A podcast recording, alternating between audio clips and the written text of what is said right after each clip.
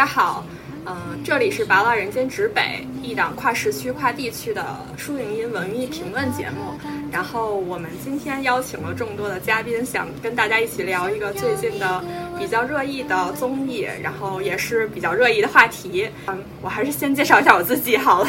我叫 Daisy，然后我是，这期介绍的话，我要说我是一个语言上的巨人，行动上的矮子，然后是理论专家，实践为零，本着八卦的心情看的一个综艺节目，然后呃，带着对人生悲观的底色，然后想去通过这个节目了解社会。隆重欢迎我们的，先欢迎顶流回归。啊，是吗？哎呀，我已经跳到第二个了。那就是大家好，我是大家熟悉的本节目顶流，带着、呃许久没有的 traffic 又回来了，我就是你们的蒙总。你好，此处有掌声。你好，你好。那我那我也 那个继续继续介绍一下，呃，本节目第一次啊，也不是第一次啊，这本期节目非常需要的男性视角，这位男性视角，您介绍一下您自己。是蒙总带来了最尊贵的男性视角嘉宾，然后请这位男性视角嘉宾介绍一下自己大。家好，我是没有感情也没有思想的本期嘉宾听众郭楠，我们管他叫郭叔叔好了，嗯，也行。那个对大家热烈欢迎一下那个郭叔叔，反正也是我们老同学，呃，对，然后我们接着郭叔叔这块儿，那个因为今天要有一个男性视角嘛，然后我们又请到了我们原来曾经请过的一期嘉宾的。呃，朋友，然后正好他是一个呃已婚的视角，然后请这位嘉宾介绍一下自己。是在 Q 我吗刘老？师，对不起，我没意识到是我啊，sorry。呃，大家好，我是石他党伟伟，我又回来了。然后最后让我们经常参加了节目的，也是我们节目热度所在的最热情的我们的喵酱老师。哦，大家好，本节目的忠实粉丝本喵酱又来了。哦，得嘞，反正除了我以外，我看大家也没有介绍什么自己的情况，那就这么着吧。还是大家想多介绍两句，然后再往下开始。那你都替我们说了，就是唯一有那个实践实践呃经验的，就是伟伟老师。我们都是这个未婚但是沉迷离婚节目的。是 是是，对，我们先要介绍一下我们今天那个想要去介绍的一个综艺，然后聊的一个主题是关于湖南卫视的一档综艺节目，应该是芒果卫视吧，一档综艺节目，它的综艺节目名字叫《再见爱人》，主要是一个离婚综艺节目，嗯、所以我们今天为了聊这期离婚综艺节目，我们邀请了这几位，嗯、在自己的一个就是社会的状态上不一样的朋友，就角色上不太一样的朋友，然后也是希望可以就是不要带着那么主观的个人的色彩去聊这个综艺节目，因因为不然的话，我感觉之前我们聊节目可能一味的都站在了一个比如说女性的视角里去聊一些电影也好，作品也好，然后节目也好，对，然后。嗯，我也介绍一下为什么我们会录制这个主题吧。然后我觉得，一个是我们其实也是呃，为了去正好适应这个现在的嗯比较热的话题，因为这几天呃关于离婚这件事儿，其实每一次的那个微博热搜都会频频登榜。然后包括这个综艺上，其实最近那个吵架的这种片段也会跟着热搜一起频频登榜。然后我们就是觉得这个节目其实挺精彩的，然后希望可以推荐听众们可以通过我们这个节目去了解这个节目，然后并且有机会的话可以去看一下这个节目，因为这个节目我的认知是它的精彩程度不是光去看家长里短，而且还是能看到很多呃生活中和生命中不仅是就是。夫妻关系会呃拥有的一些场景，然后怎么去解决相关的问题。对，其他的嘉宾们那个有什么想补充的吗？想来这个节目，我感觉就是说要录《再见爱人》，大家还都挺热情的。有些看过节目的同学可能觉得有嗯那么一两个人实在是想骂，所以一定要参加我们这个节目。然后也有那种就是 嗯、对吧，就是体验派的。对，喵酱老师，你有什么一定要骂的人物吗？跟着后面随聊随骂吧。我们维维老师说，那个看完我的那个这个脚本之后，说一定要来录。那维维老师到时候可能也多 share 一点你的观点。对，呃，再见爱人，他是我比较。就是我不太看综艺的，然后它是我除了脱口秀大会之外，就是唯二看完的一个综艺吧，就追的比较真情实感，所以啊，就是非语言类综艺的唯一看的啊，差不多吧，对，所以比较有一点呃所思所想啊。然后那，我们就先来说一说，我们是因为什么原因开始知道这个节目，什么原因追下去的吧。我为什么看这节目？其实我一开始看见是什么《再见爱人》，以及题材是那个什么离婚观察类节目。我是抗拒的，因为我就是日常看那种恐婚恐育新闻之类太多了，我对这种信息非常之排斥。然后我就觉得是一个大型的、大型的那种，它不是一离婚节目。对啊，然后我就觉得是看完了让人更恐婚吧。然后就就是反正我就想，反正我已经够恐婚的了，我不用再再用那些那个糟心的事儿来再来加深一下我恐婚的这个那个心理，所以我就不是很想看来的。但是后来我身边越来越多的人就开始看了嘛。然后就边看边分享他们一些那个看后的感受，然后我就觉得，嗯，好像还我理解的有点肤浅了，对，然后我就去看了，然后发现，嗯，跟我想象的其实不太一样。就是它虽然是一个离婚观察类节目，但是其实没有让人特别恐婚，只是让你能够更加深刻的来认识叫什么两性关系和就是男女之间的感情吧，大概是这意思，对。嗯郭叔叔，你来说一说。我说呀。你为啥看这节目？我就是那个在家放点声音，然后就点开了这个栏目，然后就是看的这一。怎么会想起点开这个栏目？就是这一季第二集吧，就是吵得很凶的那一集，然后我就看了，看了觉得这个节目还挺精彩，然后。我自己就是爱看别人吵架是吧？我自己代入感又很强，我就很想，就哦哦，代入感待会儿可以让郭叔展开讲讲。就很气嘛，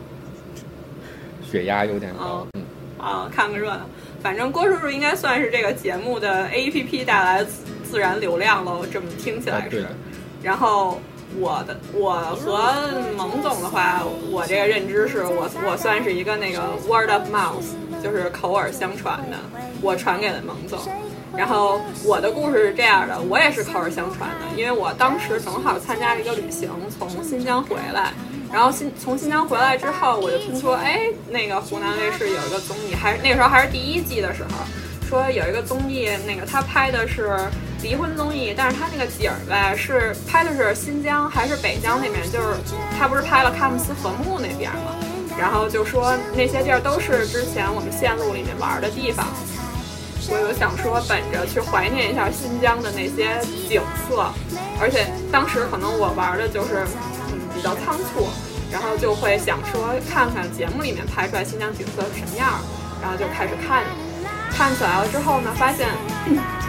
哎这个节目还挺精彩的，而且就是随着他的一个。对于人，就是整个嘉宾的心理观察也好，矛盾点的观察，还有他设置的问题问答等等，我都会觉得挺精彩的。然后，所以那个时候就可能那时候也无聊，就追了下去。那个是第一季的时候，然后第二季的时候呢，是因为刚开始蒙总跟我说，哎呀，第二季又要来了，然后还有一个你熟悉的人物，然后熟悉的人物，待会儿我们再说哈。然后我一听，哎呀，我熟悉的人物要上，又又要上这么精彩的节目，于是我就又开始看了，对。然后那个，那接下来蒙总说一下，你是为啥开始看这个节目？反正你是我口耳相传的嘛，对吧？是是是，我一开始看是因为你告诉我的，然后你跟我安利的说啊，郭柯宇这个人非常美好，非常有意思，然后推荐我去通过这个节目多了解他。然后呢，我就开始看了，然后看了一集之后，就自动成为了，呃，自又变成了自然流量，从非自然的流量变成了自然的流量，就很。每一周都很期待啊，他赶紧更新啊，看到底这故事线是怎么展开的。嗯，怎么说？虽说我刚才也说了，并没有进入过这个婚姻的实践啊，但是我感觉通过看这节目，就看到了被镜头展现的以及放大了的那些嗯，并不一定是两性关系，而是说更多的是人和人之间的矛盾和人与人之间的不能理解。就哪怕大家说的都是同一种语言，你根本没有什么 language barrier，对，但是就是他根本不能懂你在说什么，对，就是鸡同鸭讲，对，就是这种是我我也能非常在任何在线的一个场景，你就觉得啊，就是这样，就是现实生活中你经常会遇到这种情况，然后现在到电视上发现啊，原来这不是我一个人的问题，是所有人都有这个问题。然后呢，以及其实可能你在站在一个旁观者的角度，就变成了旁观者。其实你可以从一个观察者视角去更清楚看到啊，这个问题其实是在哪儿，以及或者是说，呃，你可能也自动的会想说啊，如果再遇到这样的情况，我会有没有更好的办法去解决它，让我的沟通更高效。嗯，对，以及这个节目我。一直追下去的理由就是，我觉得啊，离婚简直太棒了。虽然我还没结过婚，我已经觉得离婚真是一个伟大的发明。如果没有离婚的话，结婚真的太可怕了这件事儿。那个，那个未未婚的各位频频点头。然后那个，那个是这样的，我觉得刚刚蒙总说的有一度我非常认同，就是我觉得这个嗯。整个的节目，它其实不只是在讲婚姻关系，就是人和人之间的沟通无效。我之我之后也会说，就是有很多时候的沟通无效，我们都觉得很无奈。我也不知道是不是因为就是我们的角色，如果我们是 PM 这种角色，可能更多的时候是跟人沟通，而沟通无效这件事儿常经常在我们的工作中发生，所以我们才会这么感同身受，还是因为。别的什么原因，就 whatever 吧，反正我我也是这么感觉的。然后呢，因为我们四个都是这样的一个状态，于是我们要问问已婚代表 维维老师，你是为什么开始看这个节目的呀？哎，我当时我也忘记了，好像是油管给我推了一下。然后因为那会儿比较流行那种恋爱综艺嘛，就是那种撒糖啊，特别甜啊，我就觉得特别不真实。可能是我个人偏见，我就觉得他应该是都有剧本啊之类的，就是谈完就是谈完恋爱，然后下了节目就大家就回家各找各妈那种感觉。所以那个时候《再见爱人》一出来的时候，我感觉说就还挺新颖的，怎么离婚了就还能去上一个综艺啊？是不是会有那种呃念念不忘啊，或者虐恋情深的那些戏码？就是引起了我的一些好奇吧，所以抱着一种八卦的心态就去看的。然后在看的过程当中，就是有很多呃会联系自身吧，就像大家说的，就是在生活当中和自己的呃爱人啊，或者和自己的亲人啊、朋友啊沟通之中会出现的各种问题，其实都是能够找到一点的共鸣吧。所以觉得这个节目还挺好的。嗯嗯，好呀，那大家分享了这么多，咱们怎么开始去看这个节目的？然后。我想让大家先说一说，对，就是第二季这个节目，因为大就是我们所有人应该都看过第二季嘛，然后对这个节目最开始的初印象吧。哦，那个时候就是被新疆的美景给惊艳到了。看，不管是看第一季还是第二季，都会觉得那个景色非常的美，因为我看到了各个对各个小伙伴都提到，不不管是第一季的那个新疆的，第二季我看是不是，我记得那个喵酱是不是也去过？那条线，对我两条线都去过。第二季在哪？啊，我看第二季，第二季应该是川西和甘南两个地方。哦，喵酱好像说那儿特好看，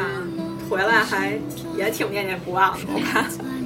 第一季是，就是我看第一季不是前面说我是因为那个就被安利，然后就去看，然后就那个就成为第一季这个这个栏目的粉丝了嘛。然后后来第二季上，那我肯定自然而然就要去看了。然后就然后第二季刚打开的时候，就是就觉得。哇，他们这次选景都选的好好啊！但是他们节目组这次好像其实一一开始到后面都没有提过他们是在哪儿录的，就是没有没有就是明确说是在哪儿。然后我就看他们前面那个各种那个空空转场的那种画面，我就看到了就是那个熟悉的画面，就是亚丁神山的那个。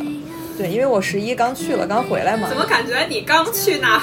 对，我感觉你刚去哪儿，他们就演哪儿。去年也是。对，反正我十一刚回来，然后就一下子认出来，我觉得哇，他们拍的真的好好看，然后就冲着风景，反正也更更更得追了，就继续看了。而且我发现这一季节目组特别特别爱拍星空，可能是他们这一季每天好天气的天气特别多吧，他们那个转场的时候经常会用到那个星空。转场。而且这一季他们不是在沙漠里面，就是那那部分好像是在沙漠里面的星空也变，嗯，哦，甘南好像是啊。对，但他那星空拍的，我觉得都有一种可能是买的素材吧，自己不现拍的，就是它太美了吧也。咱也不知道，哦但是反正它真正实地是确实也就那么美。嗯，我相信是是。就看完第一季，其实我，嗯，就因为我本身对这种你知道，呃，road tour 有一个迷思，就觉得啊太棒了，就每天开着车就去你想去的地方，就是不光是这个旅途，不光是一个目的地，而是说你一直在你的旅途中，这个旅途就是你的终点，就是你一直在呃，不光是为了飞到一个地方啊看然后走，而是说你从你开始上路这一刻就已经在这个途中了。但是呢，看了这些节目之后，我就觉得啊，我这个身体素质可能没办法，没办法扛下这么一个 road tour，就晚上睡在沙漠帐篷里这种事儿，我肯定不行，我第二天一定得死，然后还得开车，我我 就没办法，就可能它会是一直我一个梦想的旅行方式，但是没办法实现吧。此处的点评就是车可以让王老开，那还得带着王老用我们开，师。我们喝就行。对，就喝就行了，每天喝多了那王老师也不能解决住在帐篷里的问题吧？来郭吃老苦啊！你要说风景嘛，可能是很美的，尤其是现在天空、是吧？哪都去不了，看看风景，嗯看着也挺气的。然后 也挺气的。嗯，就觉得这个节目就还挺激烈的。当然了，可能和嘉宾有关系。上其实第一季我有看过片段，就是我记得有一个男的是叫 K K 吗？还是什么？他特别爱喝酒。对对对对，看了一个他特别爱喝酒的片段。然后虽然我也偶尔喝一喝酒，但是我觉得他真的很。然后这一期呢，哦，我还看过一个片段，第一季的他的片段，他是有一个不知道是谁的老婆，就是好像是他是在指挥她的老公嘛，说要洗碗啊这种，各种做任何事情，如果我没记错的。完了这一季的话，我就觉得像这上周就很缓和，我就觉得没意思，我都没看完。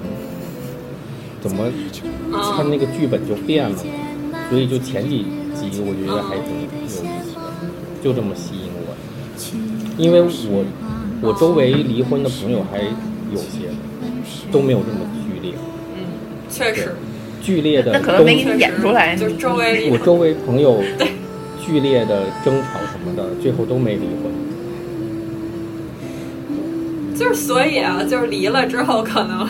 就不会吵成在就都离了还吵什么呀，对吧？就是在离之前的挽救可能吵得比较激烈，所以还是通告费还是要赚的。那倒是。嗯，这么爱看那个就是吵架的节目，推荐你看《花少二好》。的，好的。实习学者，对，然后那个，呃，行啊，那我们就还是按照那个我们第二季就是三对男女嘉宾，然后大家有什么感受，呃，就是来说一说好了。我们先说那个宋宁和张婉婷，大家有意见的先上吧。这得你先说吧，你不是对这个宋宁有一些那个内部消息要首先啊 share 给我们吗？不不，是内内部消息得往下，就之后再 share。我就那我先说他们的感觉吧，就是，嗯，宋宁就是以前我们其实就认得宋宁，我也不记得是我先知道的推荐给蒙总的，还是蒙总先知道的推荐给我的，我忘了。我就记得那个，我最开始知道他是肯定是就是他跟雷霆拍那个阿司匹林嘛，然后在之前是他跟高圆圆拍那个你在微笑我却哭了，他演一个邻家大哥哥，然后那是二零零三年，那就是对他有一印象，然后我就知道他是一模特儿，然后那时候咱买杂志，他老出现在杂志里面。然后直到我对他有特别深刻印象，其实是因为他演了一个文艺片儿，然然后那文艺片儿的作者是我跟蒙总都特别喜欢的一个京派女作家，叫赵赵。就是他拍过赵赵的有一本书叫《青春期》，然后那里面男女主，女主是田园儿，田园儿和普普，对，然后男主是宋宁，那时候他叫宋宁，然后所以其实那个时候我一直觉得他长相就是还是挺符合我喜好的，然后那时候可能我觉得他有点那种文艺青年的劲儿吧，我可能有点觉得哎呀就是不错这种感觉，然后对，然后。但是我对这个人的印象，因为已经十几年了，我我也不可能一直一直特别爱恋这人。就是我对他的印象是，他不是一二年的时候已经跟齐溪结婚了吗？这时候提到了他的前妻，然后，然后那个前俩月还是前三个月，就他要知道他要上这新闻之前，我才知道他怎么又跟就是早跟齐溪离了之后又跟一女的结了，然后呢？我在上这个节目之前就关注了那女的的微博，那女的叫什么姑娘不是姑娘什么什么一个微博，然后就感觉那个女的就有点莫名其妙，反正就打开她的那个微博，就感觉是一个特俗一女的，我就就反正具体的事例我可以待会儿举一下例子，反正当时的感觉就是十分的不相配，然后嗯，所以刚开始给我印象就他们俩来上节目，我就是有点。挺挺挺满眼问号的吧？对，就这种感觉。嗯，然后关于他们俩在那个节目中的表现，咱可以先听听别人说，我再引申一下。嗯，行，那我来吧。来呗。呃，是这一对目前应该是，我觉得想，我觉得应该是吸引大家最多注意力的。毕竟这个张婉婷女士实在是戏太足了，呃，就是你无法忽视的一个人。尤其还跟最近就在这个热搜上一直盘盘旋不止的小飞，他们完全是一个一个类目里面的人，你知道吗？就是毫无逻辑，永远不就事论事。你跟他说 A，然后他发现他不占理，他就立刻跟你说 B。他就是一个女版的王小飞，永远胡搅蛮缠，永远没有逻辑，永远不不不。王小飞喝多了才胡来呢。他黄小飞没喝多的时候可能只是蠢，他喝多了之后就是蠢加坏，然后加疯。然后这位大姐呢，就是感觉永远是在一个黄小飞醉了的状态里头，呃，不知道可能体内自自带一些酒精储备啊，可能在生气的时候就自自动的那个释放出来，反正动不动就上头的那种。然后而且呢，他们都是那种，嗯，完全。没有在他们的脑海里，应该没有体面这两个字，没有这个概念到底是什么，就完全不管自己已经多难堪，整个场面已经多么的尴尬，多么的僵，多么的可怕了，就是还是要还是要继续胡搅蛮缠，然后哪怕自己已经满身屎了，还是要多泼别人一桶的那种，你知道吗？嗯 对此大家有什么什么这么好笑？我我就接着说一下，就我就觉着，就是他们俩真的是我完全不能理解的存在的类型。就是为什么一个人那么激烈，然后那么羞辱另外一个人，然后另外一个人还能在承受了这些羞辱之后，就是还能去给他递外套，然后他们两个再和达成短暂的和解，这是我非常非常不能理解的地方。然后我一开始的时候看，就是因为刚开始那两期，我不知道是节目剪辑效果还是怎么样吧，就是把张婉婷的那种歇斯底里那个突出的特别明显。然后我就真的是想给我上氧气机那种，就看的人特别着急，然后特别的那个困惑嘛也。然后后面这两期就渐渐的开始就是解答了一些他为什么会这样，以及素宁对就是那个他情绪承接的情况嘛。然后我就觉得。感觉就有点是一个愿打一个愿挨吧，虽然我不理解，但是可能这就是他们的一种模式吧，就这意思。所以，他是所以他们两个也挺般配的。对，没准儿，没准儿还真是般配，这个没准儿还真能算般配呢。是，但我觉得他们般配是一方面，就是他们非常适合彼此，因为他们之间的，我觉得啊，他们之间的，呃。相互的感情是非常不对称的，就是这个男的其实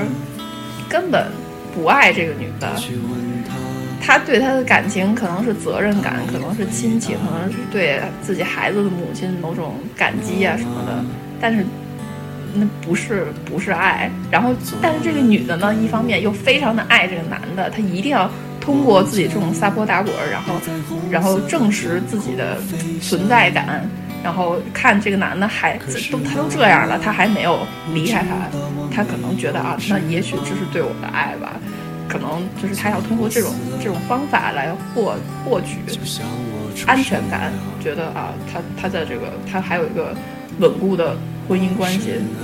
我我是这么觉得，我我觉得也差不多是这样。那维维老师有什么不同意见吗？嗯。我也同意大家说的，就是其实他俩的般配在于他俩是特别互补的那种类型，就是宋宁峰是那种文艺男青年，然后张婉婷是那种特别俗的那种人嘛。就是我记得有一集吧，就是他嗑着瓜子儿，然后在那边跟大家聊天儿什么，就是感觉哎呀，怎么这个人就是那么的俗，你明白吗？但是。就是我觉得特别奇怪一点，就是说，其实文艺男或者文艺女就得靠这种大俗之人来治。就是如果说真的是俩夫妻特别的相似，就比如说另外一对啊，我们一会儿可以说，就是都是特别文艺的话，其实不一定能够就真正的一直走下去，因为他们太相似了，就很容易就卡在某一个点，然后出现那个问题，就怎么着都解决不了。但是吧，就是大俗的人吧，他就能给你吵吵出来。就是你还在想着体面，或者你想着啊，我得顾及一些什么东西，但是他就直接就就不管不顾，想到什么就说了，就还没想明白就说出来了。其实，这并不一定是一件坏事。有时候问题的解决，其实就是在这种吵吵当中解决的，或者说感情是越吵越深的，对。然后我还想说，就是我对节目组的一个一个一个看法吧，就是，嗯，在第二季开头，就是宋宁峰他们这一段刚出来的时候，我觉得他们，呃，对于这个张婉婷她的那些感觉，就是就是那些呃看法来的特别的快，就是我们其实还观众还没有进入状态，但是他们可能就已经在那边带节奏了，这一点是我不太喜欢的一点。呃，我觉得节目有节目组，他们有意识的在引导大家对于啊张婉婷她一些看法，并不是说我认为她好哈，而是我我觉得说就是就感觉这个节目组可能对大家来说是自己的一个嘴替吧，就是自己心里面有某一些想法，然后他们可能提前就给你说出来了，然后就强化了你对他的这个。呃，看法和观点，然后就带节奏，然后让大家都去骂这个张婉婷，然后果不其然，过了几期之后呢，又开始给他给洗，就说哎，其实他哎还也有好的一面啊之类的，怎么样？然后其实这个节目的热度也就有了嘛，这是我不太喜欢的一点，因为我觉得他们不是特别的客观，对。老师说的这个，好像是很多豆瓣网友也在第一期之后，就是因为豆瓣相对来说女权分子比较多了，然后也是在豆瓣结束第一期之后，上面有很多女性在做这样的发言了。但是过了几期之后，大家骂张婉婷还是挺多的，因为她脾气确实挺极端的。然后我接着刚刚，嗯，维维老师说到的那个文艺男青年和特俗的女的这一点，就是他说他觉得他们很配。然后我想展开一点，就是其实我也觉得，就最开始我也觉得，哎呀，就是我宋宁怎么找了这样一人，然后就是感觉也不太懂他，然后好像情感也用完了，然后每天就是就是把那个大巴掌拍到他脸上，然后告诉他就是你。不要得意忘形，然后你不要对你自己有任何的自信，然后你作为演员也不怎么样，你作为男人也也不怎么样，你怎么怎么都不怎么样。然后我还为你生了一个孩子，对他就是长期强调我为你生了一孩子，我为你生了一孩子，你还想怎么着吧？就大概这这意思。然后那个直到有一天，我听了几个事情吧，就是首先吧，就是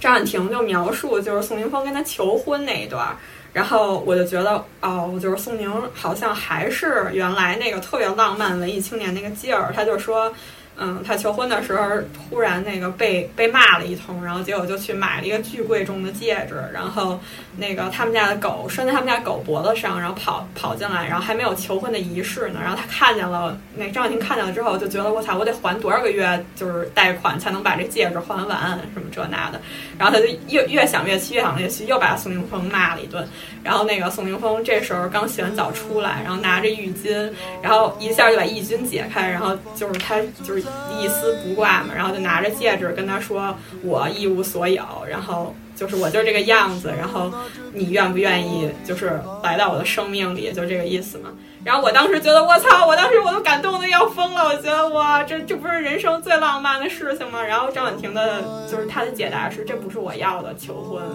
我要的是一是隆重的仪式的心意，而且是珍珍贵的心意，并不是那个大的戒指。然后，那我想说啊，那。就是裸跪，也也挺也挺有仪式感的吧。反正 anyway 就是一个，当时我觉得就是挺挺有意思的事儿，就是觉得求婚场景那么浪漫，然后他在干嘛我不知道。然后后来就觉得，但是他对就是宋宁其实也是特别有好处的一个事儿，就是跟张婉婷结婚啊。然后我觉得对他来说特别有好处的事儿就是一，宋宁真的变成了一个比以前更好的演员。就是以前我们也看过他演的戏，就我感觉他演戏其实都长那样，然后都演那种不爱说话的小男孩儿那个样，就比较叛逆的那种，然后模特脸。然后但是你们看这一次他在模仿张婉婷的时候，我觉得 那段那真是生活，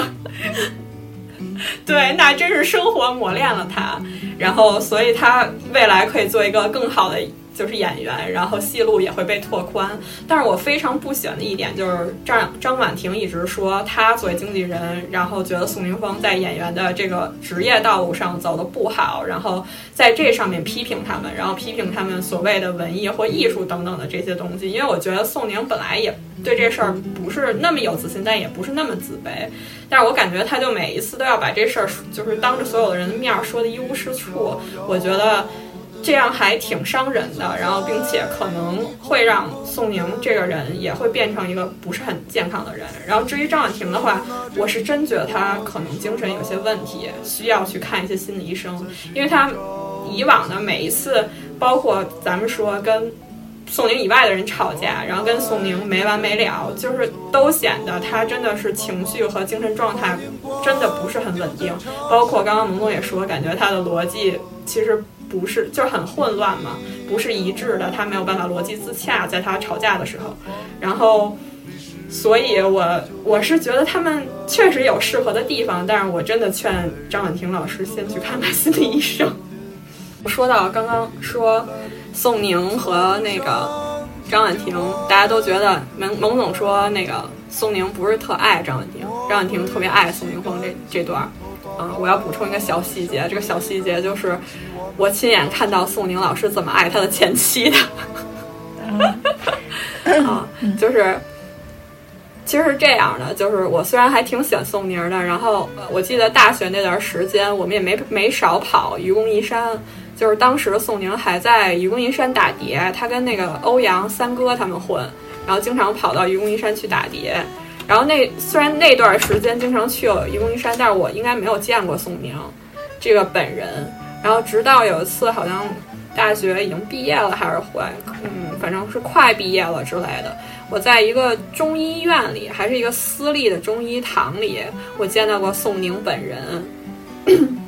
然后我怎么见到他的呢？就是我们去排那个一个妇科的中医调理门诊，然后。他就坐在我后面的两排，然后我就看见一男的，那个脸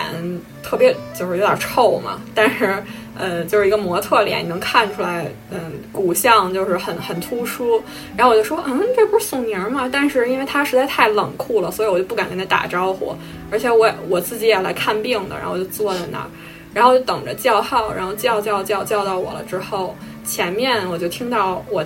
前面的那个人在跟医生聊，他在军队待过几年，然后现在回来当演员，然后什么她老公还有她男朋友带她来看病，就是中医调理嘛，就是其实是中医调理一个嗯妇科内分泌的这么一个过程。然后就从我等这个位子到进去到拿完药出去，大概有四个小时。然后宋宁老师就一直在陪他在那个这个妇科的这个门诊呃一个小的窗的地方等嘛。然后我当时就觉得，他作为一个应该还没结婚，然后他作为一个男朋友还是很很用心的。因为我那个时候大学还没有毕业，我就已经一个人去看这个病了，并且我爸我妈也从来不想着陪我，甚至给我签免责声明。然后，但是。但是，呃，宋宁老师就是可以做到这件事儿嘛。然后，我我也有个问题，我当时觉得他对为什么他脸臭，你还觉得他是 好的呀？在医院里，在医院里乐的太开心 也不行吧？所以就不太好吧。只是调理而已。他就是。不，我就想的是，你是觉得他物理存在，就是就是物理本身陪伴这件事情就行了，还是他有对他嘘寒问暖，还是怎么着之类的呀？呃，我觉得物理陪伴已经是非常非常非常，在我这儿已经是非常。范老师，您对男男的的要求也太低了吧？他也 是陪他看了个。但是我爸我妈，我爸我妈都没陪过我呀，我爸我妈从来没陪过我，我妈甚至为此跟我签了一个免责声明，对吧？问题他从小到大，他们是。你看有一次我不是陪你去陌生人啊，对不对啊？维维老师啊啊！我说有一次不是陪你去看了吗？你有没有很感动？拿中药是吧？去看那个中医，好像让他开一个什么单子之类的。中日友好，不是不是中日友好友好，但是很感动啊，不是中日友好，就是一个一个一个一个，不是中日友好，是另外一个，完了吗？挺远的。没有，我觉得我跟喵酱的吐槽点就是你不要把这男的想的太好，他他不就陪他去看了个病吗？他并没有付出什么呀。我我觉得还不我，我觉得就是如果我我我父母不能做到的事儿，你不能要求任何一个别人帮你做到。就是，当然这个事情就是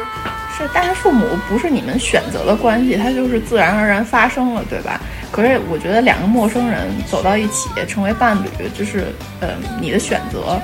那那你都选择了，你肯定得为你的选择付出什么吧？你也不能光说啊，我选择你，完了什么都没有，那那也不行啊。但是我觉得我非常的同意。但是我觉得他是一个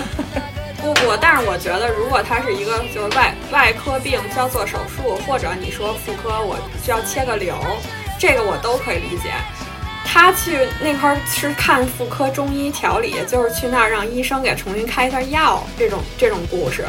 就是，所以他甚至没有一些检查，所以，所以对我来说，我会觉得这件事儿，如果我跟我父母请求他们去看，他们都会嫌我小孩儿，他们都会觉得你很任性，让他们去陪，所以我会认为这样的一个陪伴其实挺奢侈的，这这是我的看法。哎，我看这位男性视角的点头，就是说，如果是你的话，你就拒绝会陪你的女朋友或者你的妻子去看中医调理这种。请假都要对啊，但但你觉得这是巨大的？不是，那每周或者每个月都得去？那可不是，那个不是一次。我我跟你说，你现在看到的只是看到一次，你不能不是不是那个那个药是七天一，你们吃没吃过中药呀？你只看到了一次，你不能默认就脑补他每次都陪他。不是，黛西女士呢，就是一个需要爱的小女孩，所以她特别容易被就是各种爱的表达给感动吧，我觉得是这样的。对对对，嗯，也是，但是我是这么觉得啊，就是那个，因为那个医医院后续的故事跟我发生的并不美好，所以我停止去那个医院了，就发生了很严重的事情，然后所以我就停止去那个医院了，但是。我如果下次再去那个医院，也有可能还会碰到这个情况。我只是觉得，嗯，就是当时这个状态，我会觉得还挺 哪哪个部分值得笑？你跟你分享一下。对，就是没有瞎想的。我就想那个医院很不美好，然后宋宋宁坚持带他前妻去了那个医院，是想害死他，是吧？根本不是想让他治好那个病。反正每个人嘛，每个人都觉得有些事情我就是应该去做，我就去做就好了。有些事就是我应该为他去做这件事情，就去做。那每个人的，我理解就是每个人的标准就不一样。有些人就觉得我应该陪好我老婆，有些人觉得我把钱给了老婆，她自己照顾好自己就行。有些人就觉得，对啊，就是可能每个人人都不一样，只要双方能接受就好。每个人对爱的表达是不同的。就像就像张婉婷这么骂她老公，但是她老公也是 她还是觉得特对她老公还是可以接受。其实这件事情我挺不太能够理解的，就是一开始我刚开始看的时候，我觉得我靠这是个男的吗？但是后来我后来想想算了，我可能也不太理解他，就是他能接受就好，就是。但是如果放在我身上，我我刚刚的 point 是想说啊，你说你身上，你先说你放在我身上身上，我肯定不能理解，我就各过就过不到一起去嘛。但是如果有人能够忍受的话，那可能他们还能够过到一起去。我刚刚其实就是想说，因为呃，我我从几点上能看到宋宁峰当时特别喜欢他的前妻，就是包括可能网友也有说到，就点点滴滴，包括他们之前看郭柯宇的一个呃音乐录影带，或者一个就是他们他平时在唱歌玩的一个过程，大家把它拍出来了，然后正好拍到了旁边就是宋宁和他前妻就是齐溪，然后很恩爱、很甜蜜的样子。然后可能也许相比之下，就有点印证蒙总那句话，就是说，我觉得他们之间情感很深，但是宋宁好像他那个爱好像其实已经少了很多了，他可能就是有些那个爱的能力已经消失了，宋宁好像消比较失殆尽了。他好像比较看重他的孩子，是不是？因为我听他说了好几次，他的孩对对就是上一段应该是没有孩子，对然后这一段他又是给他生了孩子，他好像比较看重这个。对，我觉得他们这个婚姻真的非常重要的维系的纽带就是这孩子。我我甚至可能我这人比较阴暗啊，我觉得苏宁选择不离开这这个婉婷，很大部分的原因是可能还是想要给孩子一个所谓完整的家，以及他可能害怕，如果他们离婚的话，这个女的真的做得出永远不让他见他女儿这种事儿，你知道吗？嗯，可能对他来说是一个这女的很很深的隐患。这个女生也可能很有可能，就她肯定说得出这种话，她这么狠心的人来威胁她。对，而且对她的狠心，嗯，其实我觉得有过在几点吧。嗯，呃而且我觉得苏宁，如果说你在这一段关系里面，你是一个在感情上没有付出太多真情实感的人，其实你是占优势的，怎么也不能说占优势吧。嗯，当然你没有爱爱到一个你真的全心全意爱的人，可能对你来说是一个损失。可是如果说你并没有付出那么多那么深的感情，其实你是随时可以抽离的，你并不在乎，然后所以他也并不能真的伤害你。呃，他在乎的呢，的确就是他女儿。这上一期我我不知道你们看了没有这礼拜的节目，嗯，这这这一期比较平和的一期，可能郭叔你没看完啊，就是中间他们去拍照，然后这张婉婷说要干嘛呢？宋宁就是一直爱答不理的，都有点我都有点理解张婉婷说啊冷暴力那意思了。但是呢，一旦呃，然后张婉婷也意识到说啊，她根本不想配合他想干的事情，可是她就会说，她使出的杀手锏就是啊，那我们拍个这个给给女儿看，女儿会喜欢的。然后宋宁就愿意配合他去做他三十秒之前还不愿意去做的事儿，所以可见其实他们他们这个呃这个目前稳固的三角形的形状，女儿是不可或缺的一部分。如果没有女儿的话，真的这个家就就散了。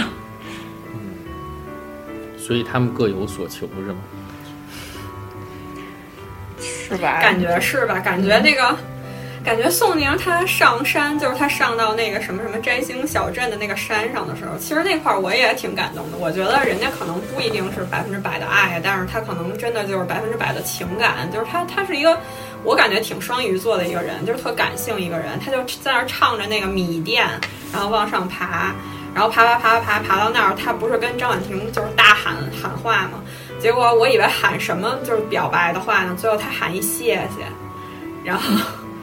然后当时感觉就是，对吧？如果一般的你要是激情澎湃的，你可能就喊爱你啊，什么不能没有你，或者像之前张赫喊那希望你下辈子过得比我幸福什么什么的鬼的，然后人家喊的是谢谢，对。但是，嗯，其实这么说的话，我觉得另一方面我也可以理解了，因为就是张婉婷确实有一些我也不能忍的事情，比如那个对吧，微信拉黑 这件事儿不能忍。哦，后来其实我觉得就是那一对，就是搞艺术的那一对，其实是最让我，嗯，我不知道是不太能够理解，还是比较费费解，还是怎么样，反正就让我觉得。看着他们好累，这两个人我感觉我都不太愿意跟他们做朋友或者是相处，就他们我感受不到他们两个人的情绪和感情情感之类的，他们都很闷。我不知道他，而且面对自己的老是老婆吧，就面对自己的伴侣的时候，为什么不可以？表露自己的就不够坦诚和真诚，我都是我都不太能够理解，就是他们是什么样的人，他们可能把自己的情绪和感情都放在了自己的作品里，不太在乎和别人的相处。我我粗浅的见解想法。那你觉得他跟那个宋宁俩人搁那儿跟那个抽空气烟一样的跟那儿待着，什么跑山什么的，他们真诚吗？他跟宋宁那块有感情。男生和男生在一起，像他们那种本来就不认识的，就是在一起玩的话，就玩开心就好了。可能之后谁也就也不会有什么联系，但是玩的时候，就是他们不需要什么真诚。对对对，就玩的开心就好了。就是其他的就是。至于能不能称兄道弟，做以后的朋友，那是以后的事情。对，嗯，对，怎么怎么说？喵酱怎么说？他们两个吧，嗯，因为其实他们也有一个前提，就是他们其实已经分开很久很久没有见面，甚至没有联系了。这里面也一直在说，所以我就就给人的感觉就是他们他们这一对人，其实就是他们俩已经非常的不熟了，两个人之间，然后。就是就是通过他们回忆他们之间的故事的时候，就就感觉是说，两个人之前的所有的交往都是建立在一起出去玩啊，一起做有意思的事儿的这种情况下，其实没有一些涉及到过于日常相处的那种那种感觉，所以他们彼此之间可能留下的印象都是比较一些流于表面的事情。然后像像好像是是苏诗丁还是谁还是谁，他们后面有提到说，一旦想。就聊一些比较嗯走心的话题或者是什么的时候，对方也也不会跟他深入进行聊，所以我就觉得他们两个可能嗯情感上可能从来没有真正的或者是特别深入的走到过一起。然后卢哥这次来的时候，他前面就是我觉得他就是那个苏诗丁问他为什么来，好像是苏诗丁问的吧。然后就是他可能也半开玩笑也半真诚的说，因为他缺钱嘛，他他想赚通告费。然后我觉得他。他这几期节目的表现，那是半真诚的，就是我就觉得可能半开玩笑半真诚的说出来这句话了。嗯，然后我觉得他在后面这几期节目中录制过来，录制过程中表现出来的，也就是非常的恰钱，就是这种感觉，就是，然后我不知道是不是所有艺术家都这样。这种非常容易，就是动不动就搞一些行为艺术的事情。反正就是上一期他在那个沙子里面脱光了，不是脱了上衣，然后在那滚，拿着个木头在那举着走来走去。我真的是完全接受无能。一个男的如果过于文艺矫情，我觉得这个人就甚至有些油腻了已经。对，然后我就不太受得了。然后他回去就是就是已经有一点点装逼感了，然后让令人感到不适的那种。对。对，然后你说的每一句我都非常认同，关于这个男的。对，然后 啊，我觉得，我觉得卢哥在那上面，感觉你说那滚那块儿，我忽然想到他特别像一人物，就是我当时怎么想都想不想出来，最后我想出来，他特别像人猿泰山，就他长得特别像迪士尼那动画那人猿泰山，你们泰山就是没下巴。你动画那个比他帅吗？比他帅吧，比他帅吧。反正真人那那比他更帅了。嗯，然后我就觉得他挺表演大师的，他挺挺挺想借着这个镜头。就是表现自己的，然后其实他对于苏诗丁真正想跟他进行的一些沉淀下来的交流是抗拒的，或者是不愿意正面进行的，对，所以我就是，哎，也就是他们俩分了也好，挺挺好的，就这样吧。嗯对，我特别特别同意你说的关于这个男的，然后首先就他。我觉得他他最大的问题是他是一个没什么内容的人，所以他没有办法进行深层次的交流，哪怕他想，他不 capable，就他没有没有这个能力去，你知道，呃，而且他一方面又没有这个能力，然后又对自己有一些不太清楚的认识，他总觉得他是在追求某一个崇高的艺术的目标。然后呢，他觉得他已经找到了他的艺术之神，就是在哪儿，他就是要朝着这个神直直的走过去。但是他是一个非常不不 down to earth 的人，他根本他他他首先他这个人他的他的所思所想和他的能力所在根本没有办法支持他，嗯，他向某一个具体的目标走过去。呃，就像你刚才也说的，他们之前。所有的美好的回忆啊，他们的交往都是建立在呃旅途当中的。就旅途当中当然很美好，呃，你每天看到不同的事情，每天都有很大量的输入，然后每一天都是非常有新鲜感的。尤其对于他们这种呃艺术家，对于外界的这些呃呃信息非常敏感的人来说，每一天都太美好了。不管是发生一些啊意外也好啊，还是说啊呃是意外之美，还是意外之。呃，不太好的经历，对于他们来说都是很强烈的感官上的刺激。那跟你一同去经历的这些这些刺激的人，就变成了这个回忆里面很好很好的一部分。然后完全没有那些日常琐事啊，需要呃考虑啊这个月的账单、下个月的电费这种鸡毛蒜皮的，完全不涉及。然后当你们回到日常的生活当中呢，呃。你又要苦于啊，自己其实并没有能力支持一个像旅行一样美好的日常生活，那你当然就会苦恼了。然而呢，这个男的呢又觉得啊，我一个艺术家，现在为了你追求艺术，我要去可能要开饭馆了，凭什么呀？你还没找到你的艺术目标在哪儿呢？我已经找到了。他的潜台词就是说，你应该去开饭馆，而不是我。他就觉得太不公平了。所以他之前会问那个苏诗丁说：“啊，你知道你追求的是什么？你知道你想要的是什么吗？”就他也没他那块发问的时候，我也是非常的窒息。都想说有毛病啊你！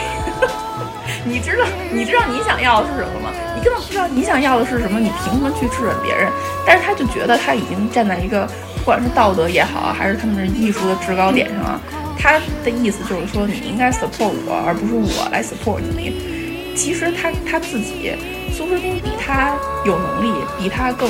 呃脚踏实地。哪怕说大家作为艺术家啊，都还在嗯有了今挣了今天的钱，可能明天不一定有着落这么一个情况下，但是这个女生比他脚踏实地的多，能去直面这些现实的问题，并且积极的去解决，而不是像他。问题一来，他就苦恼，他就要逃避，他就要想着，哎，为什么你不能支持我？为什么我要去开饭馆？他就会他的他的解决办法就是把这个问题推给别人，你懂吧？然后呢，还要同时呢还要展现，然 后同时还要展现他自己多阳春白雪，多有艺术艺术造诣，不管是在地上滚也好啊，还是这个动不动就来个装置艺术什么的，就就觉得真是太莫名其妙了。他所有的一切都都都是浮在空中的，他自己都没有办法准确的描述出来，我他想要什么，他能他能要他能做到什么，然后呢，以至于他觉得嗯。我不懂我自己，但是你还不懂我。我都跟你结婚了，我就选选择了你作为我一一生的伴侣。你应该懂我，你应该在我什么都没说的时候就已经把我们这个家打理好，然后把我的一切打理好，让我笔直的向我的艺术之神走过去。就是这个男的非常的莫名其妙，就是莫名其妙，心智完全没有一丝成熟的这么一个人。我觉得你说的很有道理。是吧？不对，让我又让我又开阔了。对，要但是如果要像你这么说的话，我理解他又要这么要求别人，然后又要怎么怎么样，那他至少他得有足够的钱吧？他都没有钱，他要求？别人的是他根本自己都做不到的，他他就想把这个问题推给别人。对啊，就，哎，算了，离得好。你看是不是？男性视角都受不了，男性视角是不是也觉得你你要求别人，起码你自己得先能够做到这点，然后你再说对啊，我我要是我要要求他在家里，比如说啊，举个不恰当的例子，我要求他在家里洗碗的话，那肯定得这件事情我得先做到才可以。比如说我一周做五天，我才能要求他一天，还得问他愿不愿意，他不愿意，我还得自己洗。哦，不能买个洗碗机可以这是你这是在神化你自己的形象吗？是吧？哎呀，我的意思就是说，不能强求别人做一些事情。己所不欲，勿施于人。对啊，那就谁都不舒服哎就，算那了。个已已婚视角怎么看这段？他这个就是妥妥的一个利己主义嘛。他就是就像大家说的，他他自己想要这些东啊，西，你们都这么讨厌虎哥、卢哥呀？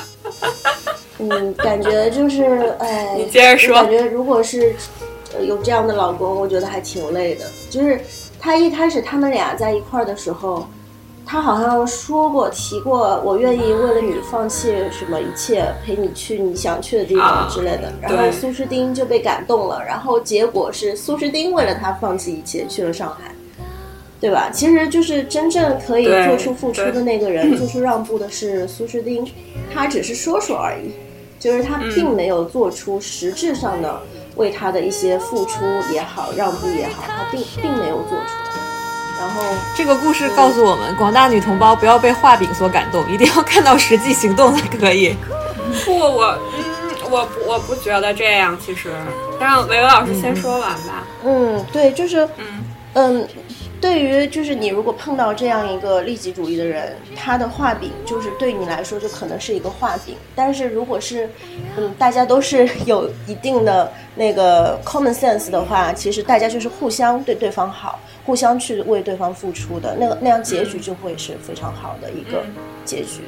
对。然后嗯，我就感觉就就就真的就就不行，就不能太文艺。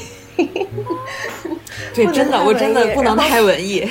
文艺吧，就得接地气。就像刚才那个 Daisy 老师说的一点，我特别同意，就是宋宁峰就是在和张婉婷结婚之后，你看他的就变成了一个更加好的演员。就是为什么？就是人不光有文艺生活，但其实我们。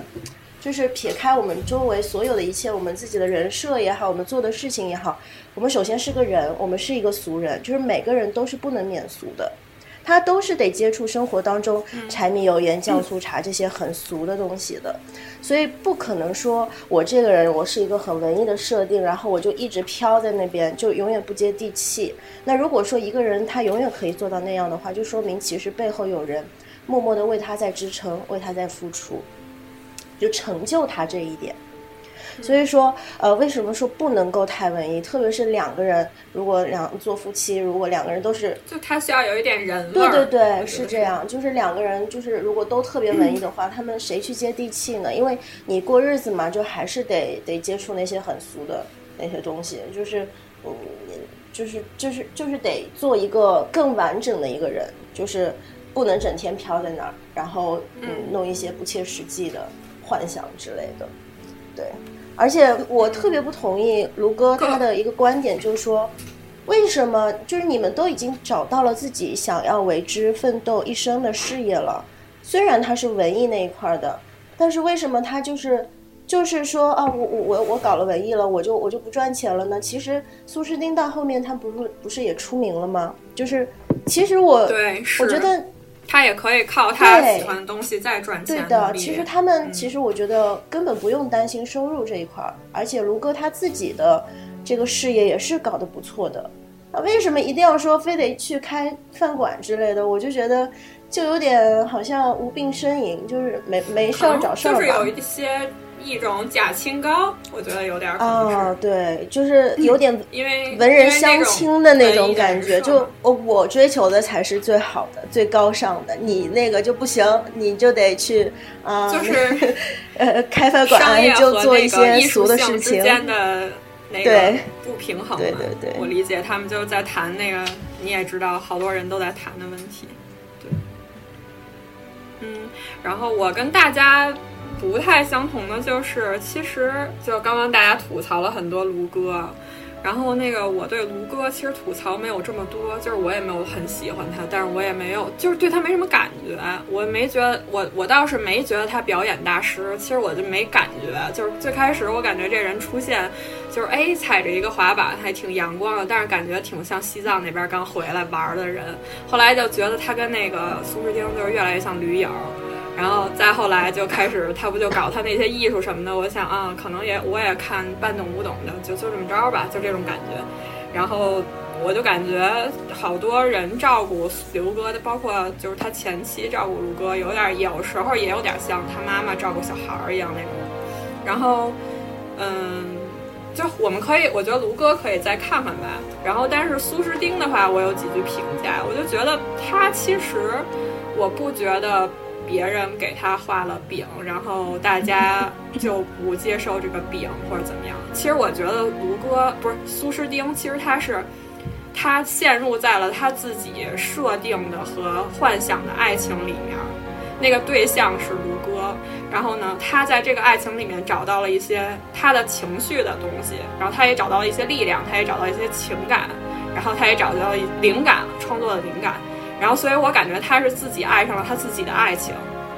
我是这么觉得。就虽然可能，所以他每次描绘卢哥都描绘的特别好，特别美。他们这个发生的过程，然后整个这个段落都特别美。然后他会就反思自己做的不好的地方，然后包括他描绘他们怎么相遇，他自己怎么小鹿乱撞，他都描绘的特别诗意，就是一个少女的样子。然后我觉得，如果他都跟这人离婚两年了，然后他还愿意这么回忆这个故事。我就感觉他是陷在了那个情感里，他就爱上了自己的爱情，我是这么觉得的。但你不觉得一方面也也显示出这个人他很好吗？就对于他的前任没有我我很喜欢他，嗯，然后还是愿意是他人很好，但是我觉得，我觉得一个人不愿意对呃对方恶言相向是大 S 那样，就是我的意思就是说他停止说话。而不会把它描绘出，就是我描绘出一个场景，哇，是个人听见都小鹿乱撞，甚至他都开始乱撞，然后他的眼神都已经开始带光。这不是上节目，如果他回忆到有点输出啊，你不是光发微博，人家不是不是他，我就说他又不是个演员嘛，我就感觉他好像还在感特别特别爱那种感受，在体会那种感受。如果他现在不是还爱着卢哥，那他就是爱上了他原来那份爱情。就是他觉得那份爱情很好，他希望他很他觉得很珍贵，对，就这种感觉。然后我觉得他是一个讨好型人格，是是挺明显的。然后嗯，他的对自我的边界感很强，所以推荐他那首给孤星打电话也要听。嗯，然后对，所以 anyway，我就是觉得他还挺嗯。是是这种感觉的，然后卢哥让我觉得唯一做的就是让我觉得很很很可怕的一个事儿，就是这个节目里面他有一块不是抱了苏诗丁一下吗？我觉得那个感觉就是油腻，哎，会让苏诗丁的情绪就是嗯，会会会激动很久。就是他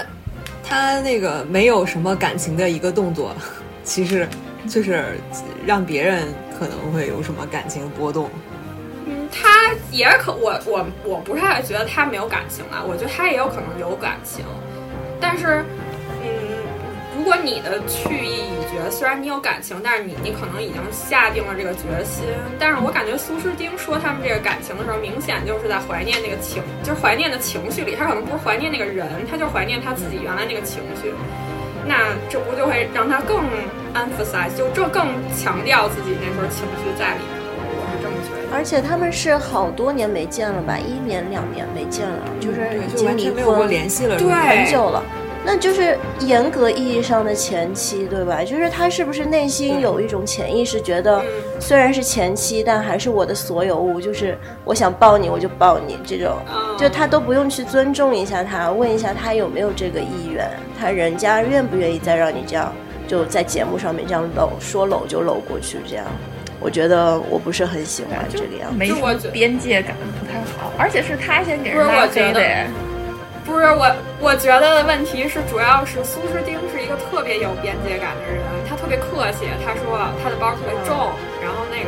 觉得鲁戈杯不合适，他是这么有边界感的一个人，他觉得那个人是他前夫，然后他的前夫给他做了一个让他觉得很暧昧、很没有没有边界的动作，然后他也没有拒绝，他可能就会想很多，因为一个很有边界的人，当别人入侵他的边界的时候，他只会有两种感受，一种感受就是很厌恶，希望这个。这个人赶紧不要破坏自己的边界。另外就是忽然觉得自己的孤独充了充了一份温暖，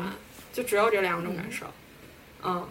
可以进入下一下一对老夫老妻的讨论，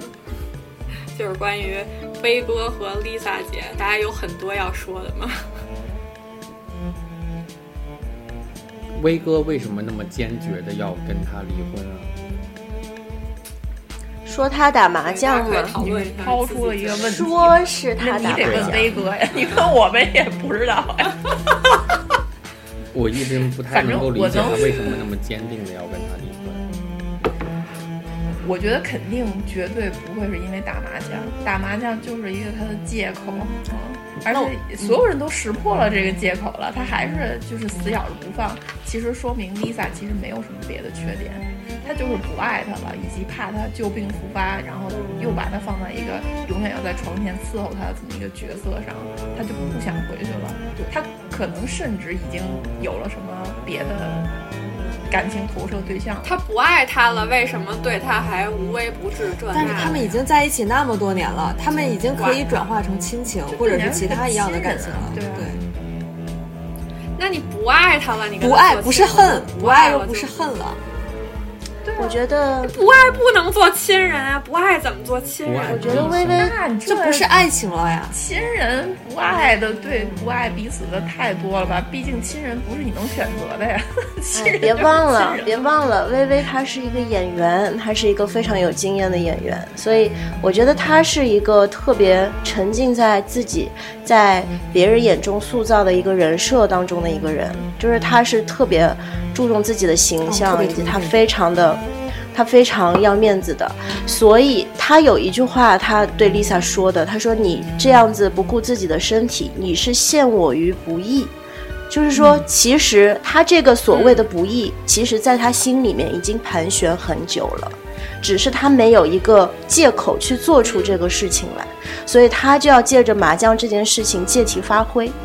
就是他其实还是特别沉浸在之前啊，媒体对他报道一个深情的好丈夫、好男人啊，倾家荡产为了救妻子这样一个形象。其实他特别享受这个东西，然后他也不想破坏这个形象，就是他永远想当那个好人，他不想做坏人。对。但是呢，俗话说久病床前无孝子，何况他只是老公而已，对吧？嗯。就是他其实就不想再经历这样一次的事情了。就是，但是他需要一一个借口给他，就是 quit，我就不想不想再再再再去啊，你生病，然后我去在你床前照顾你也好，我在呃付很多钱花钱给你去治病也好，我都不想要有了，所以，我感觉，那你们觉得他来这个节目干嘛呀？赚通告费呗。嗯，就是他在节目当中，Lisa 有提到。就是之前很多年，微微其实都没有怎么照顾他呀，就是家里的家务啊之类的，两个人都是有工作的。Lisa 的工作也是非常好，并且非常忙的工作，然后她下班回家还得去做家务，还得去照顾微微的饮食起居。也只是她生病的那一年吧，好像是微微才临时去学习做饭呀，去照顾她之类的。其实 Lisa 姐对微微的付出也并不少的。如果说我就经常想，如果他们两个角色互换，如果是微微生病的话，可能他们的结局就是一直都是一段佳话，就是李小姐肯定是会无微不不至的，毫无怨言的去照顾他的，就不会像现在闹成这个样子。嗯，我觉得就是刚刚维维老师有一个观点，就是久病无床前无孝子，我觉得我深有感触，所以我我不会真的 imagine 另外一个人生病，另外一个人怎么照顾他，因为我觉得这件事儿真的都太难了，搁谁身上都有可能发生一些什么。就是我觉得，就是嗯，就我觉得他们这个故事就经常会让到让我想到我们家人，就是比如说。刚说到那个久病床前无孝子这件事情，我想到就是也，我我奶奶有一阵儿，嗯，身体不行了，然后那个我爸去照顾他，然后我爸也是特别尽心尽力照顾他，但是我爸脾气不好嘛，然后就一直跟我奶奶有一些情绪上的对冲，然后再加上我奶奶精神状况也不是很好，所以也会有一些情绪。然后我是，我觉得我是深刻的体会到了，就是什么叫久病床前无孝子，不是不是光说我爸，因为还有其他人联系我奶奶，你就会看到就情况是什么样子的。然后这件事情确实，哪个人跟哪个人说再来一遍，哪个人都不想再来一遍，哪怕这个人是一个大男子主义，像薇薇这样的演员，但是你跟他说他再来一遍，他肯定充满了恐惧，因为。对吧？就是鬼门关里把一人拉出来，然后和下一回他再经历不知道多少次鬼门关，我觉得这对每一个人来说都是一个风险极大的事情，就就我觉得是可以理解的。但是当然，我就并不能说赞扬他，就是他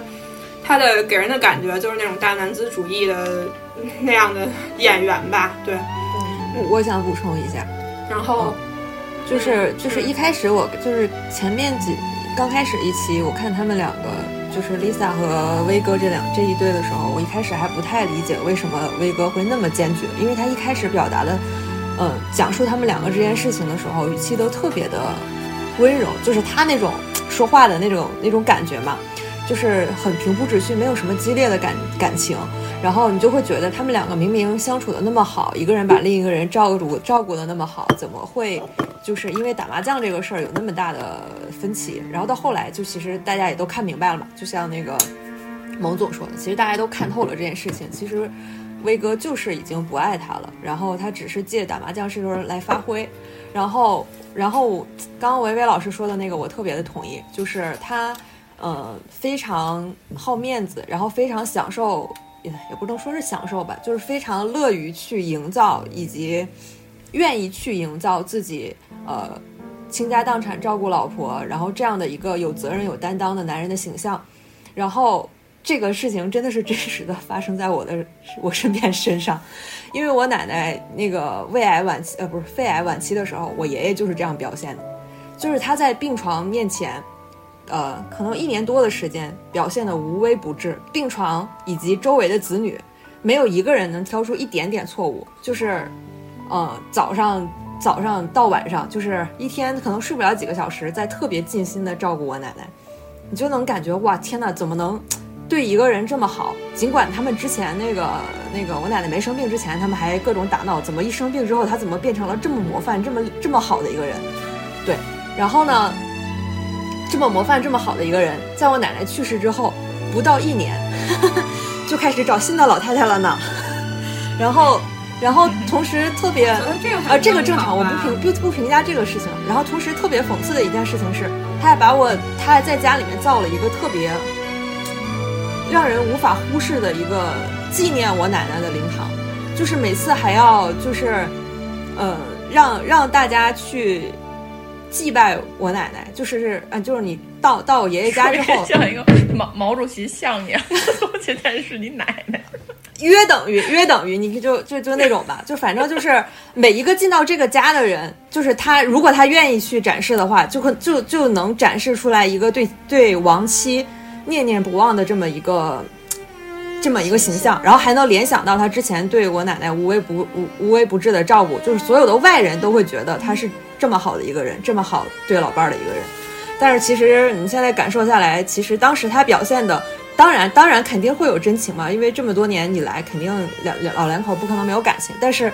嗯，肯定会有一部分成分是，嗯，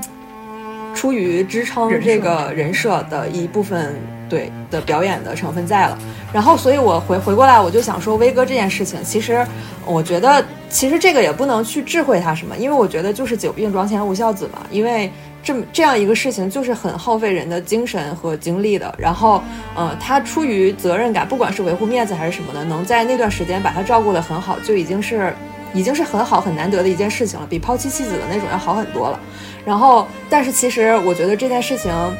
嗯，一方面，如果他从从他当时，呃，照顾他照的好，照顾的好这件事情，一方面能让大家得到很多。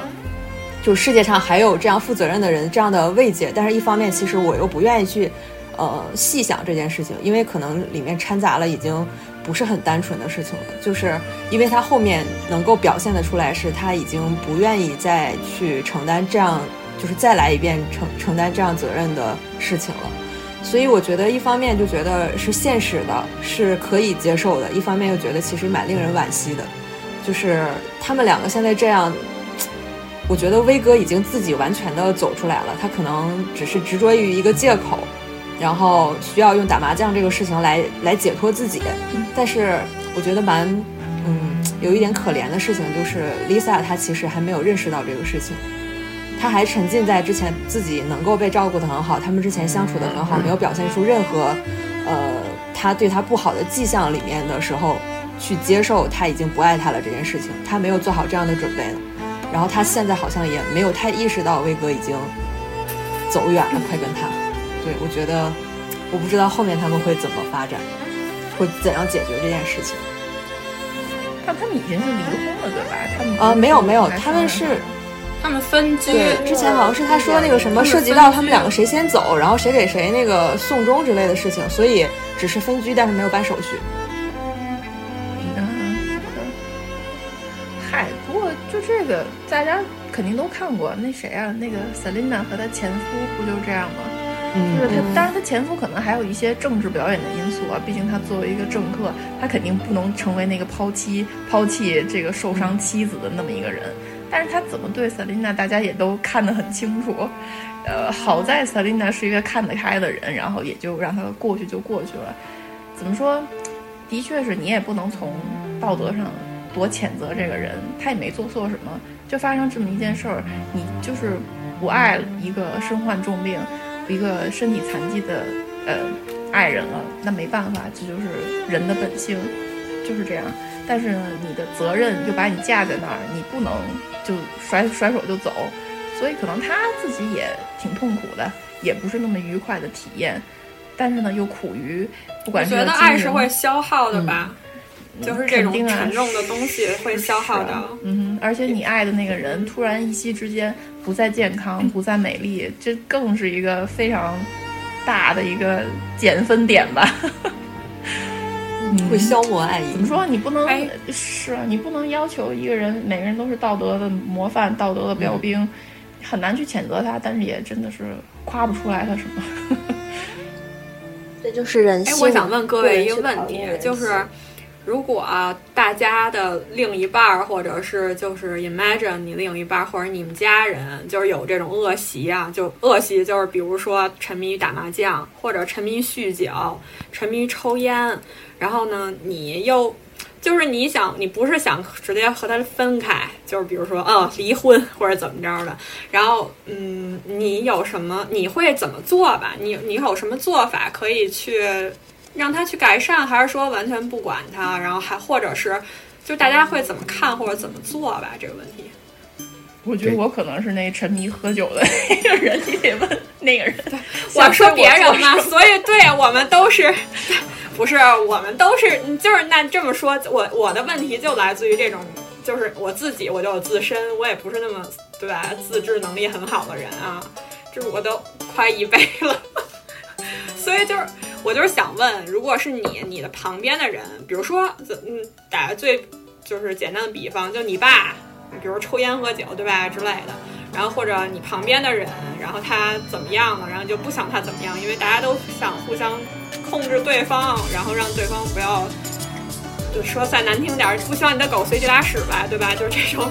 然后就是这种情况下，大家会怎么做？会会比就是呃微微他的这个方法有比微微更好的方法，或者说就是我就在想这个事情能怎么有更优的解法？还是说这个东西永远无解？就是，也我爸就相当于是他有一个恶习，然后我妈已经完全不能接受，就可能每天或者是固定一段时间，他就要去反馈一下，你不能再这样这样这样了什么什么的。然后我爸从来都没有听过，就相当于几十年来，我妈一直活在这个我爸恶习的折磨之中，所以我就觉得。他们这么多年还在一起，是一个我非常不能理解的事情。然后对我这么一个刚烈的白羊座来说，就是如果一个人的恶习已经折磨到，就是你跟他无法沟通、无法更改，然后他已经影响你日常的心情的愉悦的时候，那就如威哥一样决绝走开就好了，不要再让这个事情困扰你。那你们如哥、威哥可没有，吴威哥可没有，决绝走开，不要再上这个节目来给人家那个换、哦、那就不是不提威哥，那就是反正我的我的反馈就是决绝走开。但是这个事，那我觉得这个事情呢，其实是要看度。就比如说他抽烟或者喝酒，那他没有过到某一个度，或者影响你，影响他自己的生活，像 K K 那样，他是就是上次 K K 那个不是喝多了，然后还跟工作人员这个那个的嘛，就是已经耽误事儿了的那种程度，就是。就两个人都能有容忍空间的时候，它是可以存在，因为毕竟是一个人的，相当于已经进到嗜好的程度了嘛，那肯定是不能不好轻易更改的，你不可能让他根除或者是怎么样，只能是让他嗯调整到两个人都能都能接受的程度吧。但是如果他调整不了，屡教不改，那我觉得这个就是一个会长时间对另外一个人造成精神折磨的事情，那我觉得就不要折磨了，真的。我是这几年来对我爸妈之间的体会就是这样，无法忍受这种长时间的精神折磨。我首先我先表达一下，我赞同那个喵酱说的，如果是我的话，我就不能忍的话，那就不要忍了。呃，婚姻，我觉得婚姻之所以伟大，就是真的是两个陌生人选择走到一起。嗯，我觉得很基本很少那种情况，你们就是完全能理解对方，他做的每一件事儿，你看在眼里都那么可爱，我觉得真的太不可能了。你要么你就是忍受、接受、理解、尊重、祝福，就是这样；要么呢，你就是分开，是吧？那可能我就是选择忍不了，就撒由那拉了，也没什么太多。财产分不是，那你 你就忍或者分开，你也不会有什么劝导或者用什么方式，就那肯定是说他已经劝了，但是无果呀，无效，就是沟通无效之后，你肯定不会说啊，他今天第一天开始抽烟，我受不了我就走了，应该也不至于。嗯嗯呃，你肯定是劝他说啊，你我我不喜欢你这样，你能不能为了我或者为你自己的健康，我停止做这件事儿？他呃他拒绝，或者是说他。他尝试了，但他觉得我没有办法放弃这件事儿。跟你相比，跟我们的关系相比，我更看重我这个恶习。OK fine，那你就跟你的恶习过去吧，我就还是过我我想要的生活就好了。嗯，维维维老师怎么看？就是我也同意喵酱说的，就是得看一个度。就是如果靠劝诫是能够变好的话，就说明他其实那个度，他其实不是特别厉害。但是如果真的到某一个点了，你劝都劝不好的话，就真的你想改变它是非常难的，不然就不会有那些什么戒烟啊，呃，戒戒酒啊那些小小组对吧？那种心理医生给你的那种帮助的那种呃互助小组之类的，因为其实就真的是挺难的一个事情，对当事人来说或者对。他的家人来说，都是需要去学习怎么样走出这个成瘾性的这个困境的。就是我我也在身边有看到过那种，就是有一些长辈，就是别的别的家庭的一些长辈，他们，嗯，比如说男的在那边喝酒，喝完回来就打老婆，就是家暴，那种真的还挺难的。我觉得，嗯，他的配偶，他的配偶如果上来了。他的配偶如果就是他能保持保持自己正常的一个心理状态都已经很难了，你怎么说再去劝他或者把他拉出来呢？但是往往很多的就是像喵酱之前说的，都是，嗯，你看都已经那么严重了，但是他为什么就是走不出来之类的？其实这个这个可以说这个受害者吧，他其实到最后，他连走出来的力气可能都没有了，他已经没有这个能力走出来了，就还挺难的这个事儿。其实说实话，我问大家这个问题，其实不是想听大家说哦忍不了就走这样一个答案。嗯，我其实想想了解的是这件事有没有更好的解决方案啊，或者是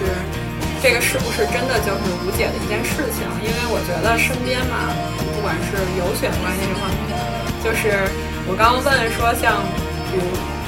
对忍不了的恶习，如果你的另一半或者是你家里面的人。会有，然后你会用什么样的方式来劝诫他，或者是我们完全不管，还是我们就离开他？就是，嗯，这种选择。就我我我我其实觉得，我其实觉得，就是维维老师刚刚举的例子，就是比较极端的那种。如果说危害到别人了，就是你说家暴这种，我觉得确实是可以走向一个关系的结束了。嗯，对，其实我举这个例子就是想问问。这零容忍就是暴力犯罪，你不光要离婚，你要把他送到那个公安机关去，好吧？打人犯法，既然管不了，公安机关管不了，不，我们不能树立这样的意识，我们一定说，如果我们遇到家暴，一定要报警，一定要寻求法律的支持。不是，不是我报警没有用，因为你们是婚内关系，你做的第一件事情是你需要去医院验伤，处交给法医处理。第二件事儿是报警，第三件事儿是申请人身安全保护令。刚再回刚刚那个话，其实我是想问，是因为我觉得确实每个人其实多多少少都有些恶习，他可能不是家暴这么严重。就比如说啊，你说。我就想 Lisa 姐这么爱打麻将，然后我就想到我奶奶以前就是在世的时候，就天天被我爸说什么，只要白天就出去打麻将，对身体特别不好。然后奶奶身体也不好，然后就天天说，天天说。然后我爸也也好个赌什么这那的。然后我就想，那嗯，身边的人一方面可能跟他。就是横眉冷对的，然后天天打那种嗯特别恶劣的架，但是最终也没有离开他。我就在想，大家忍耐的度到底在哪儿？不管他，然后 focus on 自己的度到底在哪儿？到底怎么样是体现爱他或不爱他，或者对他失望的表现？还是说一声不吭然后就走，就是真正可以让他去停止他这个行为的这样的一个动因？我我觉得其实在我心里好像就挺迷惑的，因为我会觉得没有什么太好的最优解，尤其是一个东西它很容易成瘾的话，比如说打麻将这种事情。然后我又想到，其实我们每个人，尤其是像我这种有这种基因存。存在的人，我会觉得我我成瘾的情况可能蛮大的，就是我的 possibilities 比较大，可能我有这种成瘾的基因。那如果别人遇到我这样的人，我会希望该人什么都不说，或者沟通一两次就走吗？我肯定也不希望。然后。那怎么去嗯去和这样的人相处呢？就是我我当时我就是抛出一个疑问哈，但是可能也许我们今天也没有最终的答案。我只是想，这个事情其实是一个复杂的事情，不是嗯马上就能决定的。也许就是在在你心里有一个尺子，然后你情感里有个尺子，你的情感可能用用尽了用竭了，然后你想劝的也都劝过了，可也许你就走了，然后。所以，可能很多人说到的这个度，可能每个人心中都只是有一把尺子。对我，我觉得是这样。虽然我还没有遇到过这样的事情，但是我自己理想中的可能是，嗯，如果一个人的那个不良嗜好已经影响到你了，可能如果你想解决这件事情，当然不是默默走开了，肯定是寻求一个比较有效的沟通。我觉得，可能首先要告诉对方的就是你这样的行为是会怎样的伤害到我，就是。已经让我感受到怎样的不适，然后如果他听了这样的话之后还不能有所改善的话，如果可能，可能因为你们之间的感情或者是爱意，你可能会先包容他一一次两次，但我觉得这个包容就是这样的包容，永远是对感情的消耗的嘛。如果在你这边这个东西消耗没了，失望积攒够了，那也就只能走开了。我觉得。应该就是这样吧，反正就是前提就是你先有一轮有效的沟通吧，就是告诉对方你就这样做会对你造成什么样的伤害，看对方会不会因为这样的事情而有所改变吧。但是我觉得这个真的很难说，其实嗜好不好说。它形成的原因也很多，有可能是他就生活这么多年唯一一个能够找到的感情出口。因为人越成长越复杂，他能宣泄情感的地途径其实越来越少了。就是尤其成年人之后，他能表达自己感情的渠道其实就不那么外露了。他可能只能通过某一个嗜好来来达成这样的情感宣泄吧。但是我觉得就也不好说。反正如果他自己没有办法更改，然后你又没有办法接受，我觉得就不要彼此折磨。你看，我又要说离婚是一个伟大的制度，你还可以避开。说万一这这恶习是你爸你妈，你怎么办？你根本你没有办法。是啊是啊，我就是想说，这个恶习就是在我爸我妈怎么办呢？我是不可能，我怎么离开他们呢？我觉得也不是一个好的路啊。就是大家可能就是一直在博弈，这就是一个 game theory，就是永远都是博弈，就是这种感觉。嗯。然后我们好像第二季其实已经聊了好长好长时间了，我们要不要稍微那个 wrap up 聊一会儿第一季？也刚刚呃说也说到我这一季节目其实是因为上一季的节目开展的都很精彩，然后大家看的都很过瘾，所以很多人才开始追第二季的。那么我们今天也连带着去跟大家聊一下这个嗯。《再见爱人》第一季的节目里面的几位嘉宾，然后还有他们的一些情绪，就是节目设置吧。他在哪些地方可以让我们学习，然后哪些地方大家希望嗯统一骂一骂人什么的。对，然后呃，我们可以先说一下最开始对，也是对这三对夫妇的印象吧。章鱼夫妇好了先，就是那个我看那个节目，其实是第一期、第二期就开始看了。然后我当时刚看那个张赫和郭可宇出来的时候，我就觉得那个女的包了个头巾，我就觉得特别像一个社恐，就是感觉跟她那个一直对她有一点那个危言耸听的老公，感觉就前夫啊，然后感觉就是有一些嗯。就没什么太大的感觉吧，然后那男的感觉还行吧，但是他们感觉生活方式真的太不一样了。然后我当时第一次看到那个童承杰和 KK 的时候，就感觉 KK 可能就是一个小男人，然后找了一个就是这种模特御姐范儿的人，然后来来了就开始秀恩爱。然后看到那个老王和朱亚琼，当时是我印象最深的，因为我感觉那个老王简直就是他妈翻版我爸，就是。就是他那种精神掌控，还有他那种蔑视的 PUA，就是感觉，哇，简直就是我爸在骂我，就随时感觉就是我爸在骂我。他骂那个朱亚晴的时候，对，然后训导朱亚晴的时候，然后我我发现那个老王其实他才是一直提孩子的人，还有点像那个张婉婷。对，这是我对他们的最开始的印象。然后各位说一下你们最开始对第一季的这三对男女嘉宾都有什么印象吧？就是郭可宇，其实是在他还是小时候，他是童星的时候，我就看过他演过一电影，是一个有点我感觉搁在今天可能难以上映的那么一个有点像 B 级片的一个抗日系列的电影啊。然后他在里头演一受害者，反正挺那个，还有什么剥皮的这种片段。嗯，那片叫《红樱桃》。对对对对，我我是没想到她后来长成长成为一个这么文艺的摇滚女青年，然后所以呃，继之前看她童星时候演的片儿，下一次就看到她已经来到离婚节目了，也是对我来说啊是一个挺新鲜的体验吧。嗯，然后她老她这个前夫呢是一个我觉得非常标准的自恋型的男子，就是。觉得自己长得挺不错的，哪儿都挺棒的，然后觉得所有人都应该爱他，那么一个那么一个形象吧，就是非常自我为中心，觉得宇宙整个宇宙就应该绕着他转，那么一个人。而且呢，他还努力的先首先要掩饰他是这么想的，但是慢慢的他就这个特质就会自然而然的散发出来，没有办法就 hold 不住的那种。然后下一对儿，这个童贞杰和 KK。是我觉得我最喜欢的女生和我最讨厌的男的组合，一句话就是这男的高攀了，他八辈子也配不上那个女的，这是我我的看法啊。嗯，然后最后面一对是我不能理解的，他们是怎么能走到一起？就他们之前能结婚，对我来说就是一个谜。然后以至于我觉得离婚是很正常的。然后更迷的是，他们还离过一回，还是说要离没离成，然后又又走回到一起，这就更迷了。就感觉基本就是一个一个监禁游戏，就是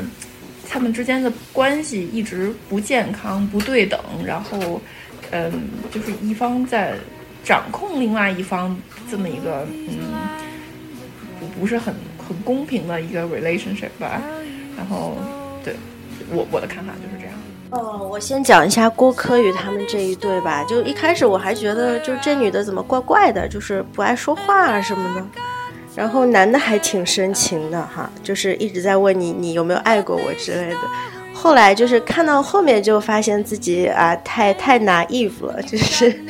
哎有点被欺骗的那个感觉吧。然后呃第二对 K K 和童晨杰就是挺反差萌的一对。一个是极度的理性成熟，然后另外一个是极度的自私幼稚，就是也不知道为什么他们能够在一起，然后可能就是因为童晨杰他特别的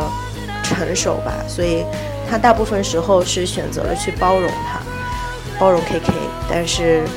嗯，这也是我觉得替他不值的一个点吧，就是感觉他其实值得更好的，然后。最后一对朱亚琼，他们就就真的就是像父母，就是相处的过程当中，嗯，老王就像那种传统意义上的那种严父，就是没事就骂骂你，呃，数落一下你那种感觉。然后朱亚琼就像一个极度渴望爱的一个小女孩，然后越想要爱越得不到，越得不到就越想要，就到最后这个心理状态就不是特别好。对，我说完了。那那我来说一下，就是郭柯这对儿吧，其实哎，我觉得可能一开始就是跟着追的时候，就不是后来都跟完看的时候，可能都会磕过他们，我多多少少都会磕过他们。但是我觉得看完这节目之后，当初磕的有多上头，后来就有多下头。怎么说呢？就是整个节目看下来，你因为一开始可能也出于对节目的新奇，然后也是对他们两个人的不了解，你会觉得他们表现的种种，就觉得，哎呀，明明女生还会因为，哎，就是郭柯还会因为，呃，张赫的一些表现而明显能看出他是有一些心绪波动的，然后明明张赫表现的那么对他，嗯，念念不忘。然后为什么他们两个还不能在那个重新在一起？但是后来你看完之后，其实就会发现，我觉得啊，张赫其实只能只是想要一个他们彼此有过爱的这么一个答案吧。他不甘心，因为后因为这个在这后面的过程中，可郭柯一直在否认他们两个之间有爱情这件事情，这可能会让张赫非常非常的有挫败感，然后。就非常的让他不甘心，所以他非常执着于追求一个肯定的答案，就是郭柯是爱过他的，就是这么一个精神精神层面非常高的一个女生是爱过他的，但是他没有得到这样的答案。然后我就觉得，就是他前面不光是那个恐高那块儿啊，还是什么，好像有骑马还是怎么着等的一些表现吧，可能都。都都是在非常努力的想表现，然后想得到郭柯一个曾经的认可，但是我觉得郭郭柯自己已经看得非常清楚了，他不愿意给出这样的答案，然后就就，所以他一直拒绝回答，然后也说是没有爱过他，然后，然后其实那个呃那个郭柯，其实我觉得吧，他在他们在第一季的节目中，其实有好几次是有一些。荷尔蒙萌动的，但是我觉得可能他并不是什么，就是又爱上他了之类的，可能就是当时那个氛围到了，然后他会有一些呃情绪上的波动，或者是怎么样，我觉得这一刻很美好之类的吧。然后，但是从从他们两个人，我觉得就是你最后来看，可能张赫永远达不到郭柯的就是无法和郭柯进行一些精神层面的交流，他们两个在精神世界永远没有办法同频的，所以他们最终没有走到一起，也是 也是正常的，对，所以我就觉得他只是不甘心罢了。然后那个，然后是哦，童承杰那对儿，童承杰那对儿，哎呀，我真的是，我真的不知道头是在图啥。这么好的一个人，他为啥咋就看上 K K 了？我真的是不能明白。然后那个 K K 那个在节目里面酗酒，然后又跟工作人员那个通宵喝了一晚上，买了好多好多酒，喝了一晚上，然后以此彰显自己男子气概的那那一段情节，是我就是有点触到我底线的那种，我就觉得天呐，童承杰这个都能忍，我真的是不是很能理解。他们最后还能和解，然后我也是就是刚烈如我，不太能明白。然后，然后，然后我那个前两天复习节目的时候，我又回忆到了一个特别让我更加无法理解的点，就是 K K 他在节目中有说到过一个，就是呃，童承杰其实原来童承杰原来自己不做饭，然后 K K 说让童承杰给他做饭是他表达他对童承杰爱意的一个表现，就这个这个神逻辑，我真的至今我都不能明白，就就就跟那个。对，就是这是什么傻逼逻辑？我真的完全无法理解。就是你，你爱一个人是让他去给你劳作，我真的是不能明白他脑子里面是怎么想的。然后我前两天听那个、那个、那个，好像那一阵儿那个。那个演播室嘉宾还替他说了两句话，我去。然后，然后那个那个随机波动的那个，我不就那个不是又重新听了一下嘛？然后里面对这个解读，我觉得还可能有点道理。他说的就是，嗯，他觉得 K K 是通过这种办法，然后呃，让童就是给了童晨杰在自己世界里面的一个肯定。然后这他觉得这个肯定是对童晨杰的恩赐，所以他觉得这个是他对他表达爱意的一一个表现。然后我觉得，嗯，傻逼逻辑不能理解。然后。对，然后，嗯，对，然后这也让我觉得挺无语的。但是我，但是怎么说呢？就跟前面说的，这感情大概就是一个愿打一个愿挨吧。他愿意包容，然后他又愿意这样，那可能他们最后能走到一起，也是个我无法理解，但是又又他们之间又能彼此包容的一个结局吧。然后，呃，最后还有就是老王，老王真的是每一个人都想，每个人路过都要骂老王两句的程度。老王，嗯，就是，就是都说他不好的地方，我就先补充一个我记得的，他让我唯一觉得还有一点好的地方吧，就是那个之前那个那个什么，呃，朱亚琼，他不是说那个讲过一个细节，就是好像说那个吃石榴对那个女生好，然后老王就会每天给他剥一碗石榴。然后这个事情让我觉得还蛮细节，其实挺落到实处的。就是他他表达的就是，其实老王有坚持做这件事情做很久很久。然后我觉得这个，嗯，对于我们那么那么觉得，呃，控制欲极强，然后又不通情理的老王来说，可能是稍微带带了一点点浪漫色彩的地方。对，然后让我觉得特别心疼朱亚琼的地方，其实就是。就是他那个婚纱的那个名场面，然后那个他就是哭着求老王一个一分钟的拥抱，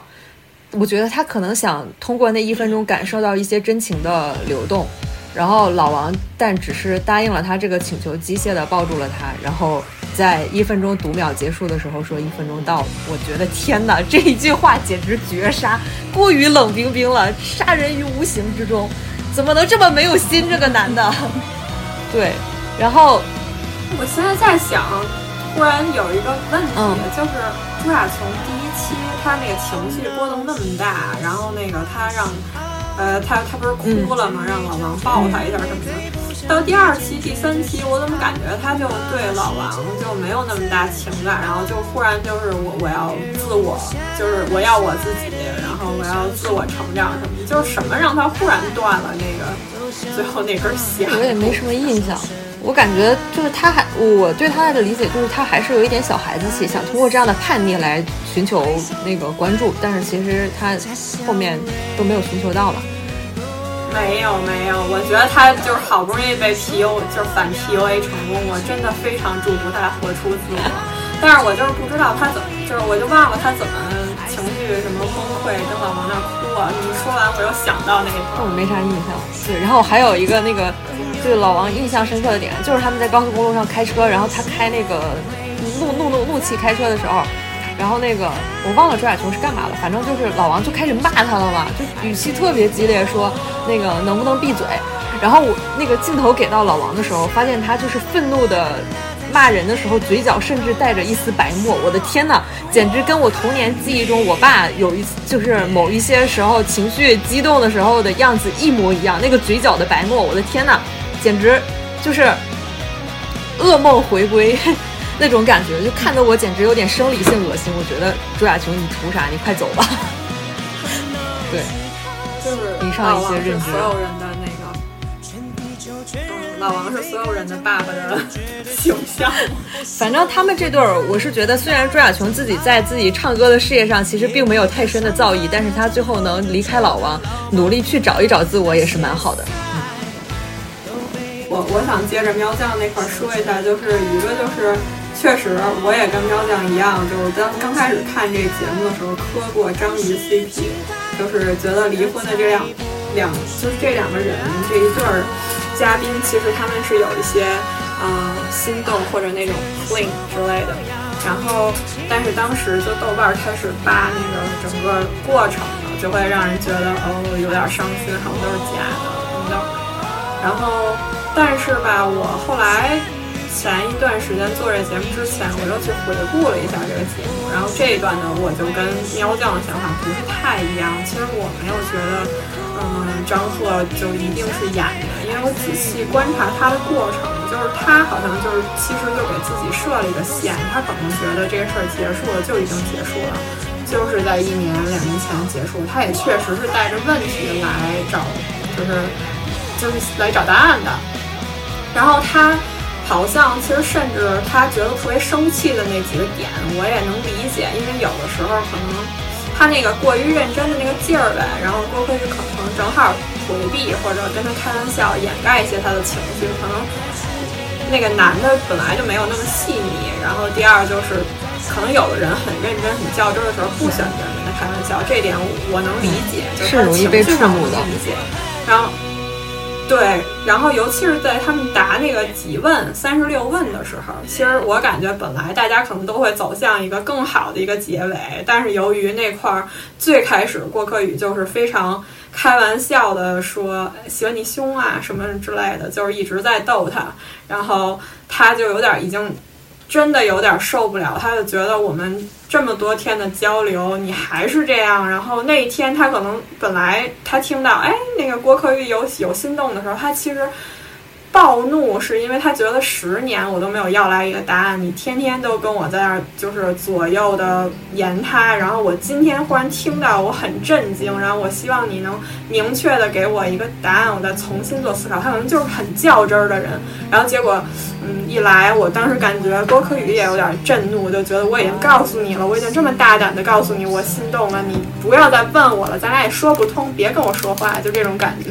然后所以感觉这两个人就又聊爆了。就是让人感觉沟通无效，这个事情可能发生在每个人身上吧。对，然后我会感觉就是有一部分也是可以理解，就是张赫为什么他哭了，或者他特别生气，或者虽然他可能他对这个人不想再继续往下了，但是我宁愿相信他在那个节目里展现的也是一部分真实的他，其实他也没有表演的成分，他可能就是。他希望他们是有一个相对来说没有那么冰冷的呃关系，毕竟他们一起养一个孩子嘛。然后同时，他就想想把他的问题的答案拿到，同时他希望他正面的被。不管是前妻也好，不管是任何人也好，可能正面的评价和 compliment 他自己，可能他很需要这些东西。哦，我我补充一下，我我不是说张赫表演，我说卢哥表演。然后我觉得张赫这里面那个他那个他就是就是想要一个答案嘛，这个是正对的。然后那个我觉得就是他这样的表现，就也是就是他这样的表现，以及郭柯这样的表现，就就还是我觉得就是像比较像我理解的那样，他们是不太能再同频了，就是。不能同频了，已经。嗯嗯，就是其实我补充一下，我我还挺理解郭柯宇，就是我还挺能共情他的。就是我感觉在他们过去十年吧，十年里面，郭柯宇肯定不是没有给过张赫机会去走进他内心的，但是奈何就是张赫就是理解不了他，就是他们俩实在太不同频了。然后你看，就是在那个节目当中嘛，就是郭柯宇他这个表现，就比如说张赫稍微主动一点啊，有点表示，郭柯宇他其实他就能 get 到，然后他也会相应的就是很活泼，就是给一个非常好的回应，或者撩一撩他呀之类的，说我动心了呀，或者怎么样。其实我觉得，就是郭柯宇他是他是不不是不愿意回应他的。但是就是因为这十年，就是他们可能反反复复的这种拉扯呀，失望太多了，所以他其实也就是也就选择就想放下了，就不想再要有一个机会让张赫可以伤害他了。然后就是就是嗯，他这个文艺女青年，她这种内心就很敏感嘛，她就是我能感觉到她有一种带有。呃，这种感受就是，既然啊，你这十年你都不能了解我，们都已经走到这一步了，对吧？那大家其实也就不用反复再多掰扯那些东西，就说了也没有意义。大家何必就呃不在这个节目里面，就是开开心心的、嘻嘻哈哈的，就是走完这个旅程，对吧？彼此留一个体面，就是画下一个美好的句点。为什么你一定要拉着我去纠结啊？这十年哦，有没有爱过你呀？你非得让我把这个伤口去啊伤疤去揭开，就是为什么要这样纠缠、胡搅蛮缠？就是我觉得其实没有很大的意义。就是你问这个女的爱不爱你，其实。他他都跟你十年了，对吧？很艰辛的，就是照顾孩子啊之类。孩子好像大部分都是他在照顾。我觉得说没爱过，我是不太信的，肯定是有爱在里面的，或者他本人都没有意识到。我现在有点信他没爱过。嗯，我不太同意，就是我会觉得。我我会觉得他好像确实可能他的自己的概念里的爱，因为我我感觉郭柯宇在他后半段的描述里，他自己就是对他的付出的爱和他自己概念里的爱是两个东西。就是我们可能觉得他都付出了这些，然后嗯勇敢的去表达了他的心动，但是在他那眼里可能就是心动和喜欢。他好像对爱是一个特别理想化和一个文艺的一个表达。就是基于我们就是对他私聊的他可能感觉他可能就是在嘴硬吧。我感觉他是在嘴硬，就是他爱了，可能也不定需要去承认这件事情。对，也他也他也嘴硬，但是我我重新看了一下这个节目的时候，我感觉他每一次对爱的那个就是表达。他只要说到爱情两个字，好像那个东西就无比神圣。就他 narrow down 这个概念，就是他 define 爱情的概念和别人 define 这个爱情的概念，和你事实看到他爱情的概念的不是一个。可能婚姻这件事情，神话对对，可能婚姻这件事情对他来说，就是让他跌下这个他那个文艺的那个那个那个世界，就直接跌下来，就是太差别太大了。就是他其实内心是抗拒的。他还是向往那些呃，或者说他觉得婚姻是一个很现实的东西，爱太理想化、神话了，他不想把他一定要分出一个界限出来，就就这种感觉。其实我我我我最后他们结局的时候，他下车去呃选择下车给张赫那个一个拥抱，其实我真的我还挺佩服他的。因为其实就是大家看这一集的时候，你你不你不光你不光应该佩服他吧？我觉得那比那个平时拍电影可好看多了。真的太美了，就是大家都很感动吧？看那一集，但是到了后面不是还有最后有一个嫁嫁出来一集吗？就是他们在演播室采访他们之类的，后来才知道张赫其实后来就有了女朋友，就是他们俩也并没有因为他下车了以后就就不合了，就在一起了，就是有一种被欺骗的感觉。但其实我觉得，嗯，在大结局的时候，郭柯宇他并不是心里不知道这件事儿，就是他其实也也意识到，其实他们并不能够就真的就是复合或者再继续走下去，但是他还选择下车。我觉得其实他最后就是给了张赫一个态度，就是张赫一直想要的一个态度，就是我还是愿意接纳你，我愿意给你这一个机会，就是我愿意袒露我的内心，因为对他来说，可能袒露内心就是可能面临的又一次受伤害的一个一个危险吧。但是他还是选择这么做了，所以我还挺佩服他的。这一点确实，我觉得好像他。每一次谈到或者袒露他的内心，他都哭的挺崩溃的，感觉他仿佛每次袒露内心都需要建特别敏感、大的心理建设，然后对，然后感觉受到一些伤害。我感觉苏诗丁有也有也有一点这种感觉。嗯，我觉得他们可能都是那种对感情要求很高的这种非常细腻的女性，然而都没能在他们选择的伴侣身上得到他们期待的回应。然后可能选择的就是，那我就关闭一部分自己这些呃敏感的触觉，然后用来保护自己以及维护自己心中对爱情的那个向往，然后不要毁了这一切。嗯，对，我觉得关闭一些触手也挺好的，就是他们可能真的就是爱上那个爱情这个东西了。我不知道，因为可能我我觉得。呃，就目前我们看这个《再见爱人》这节目啊，还是挺怎么说？你看到是一群已经算是不那么年轻的中年人，在纯粹的探讨爱情这个问题。我觉得其实对很多人来说是非常奢侈的。婚姻这个问题不是爱情的问题。对，不不不，我觉得是爱情的问题。就像这个张赫和呃郭可宇之间，他们一直在互相追问你有没有爱过我，然后另外一个就是不给出答案。就是我觉得这真的是一个非常人到中年，你还能这么呃，对一个呃看不见摸不着的东西这么执着的追问，其实是非常奢侈的。你们没有那些其他的烦恼，呃，房贷谁还，孩子谁接，这些都没有讨论到，其实已经是嗯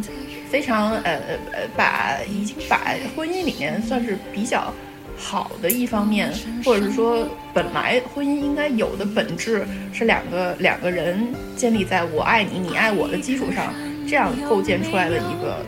新的关系，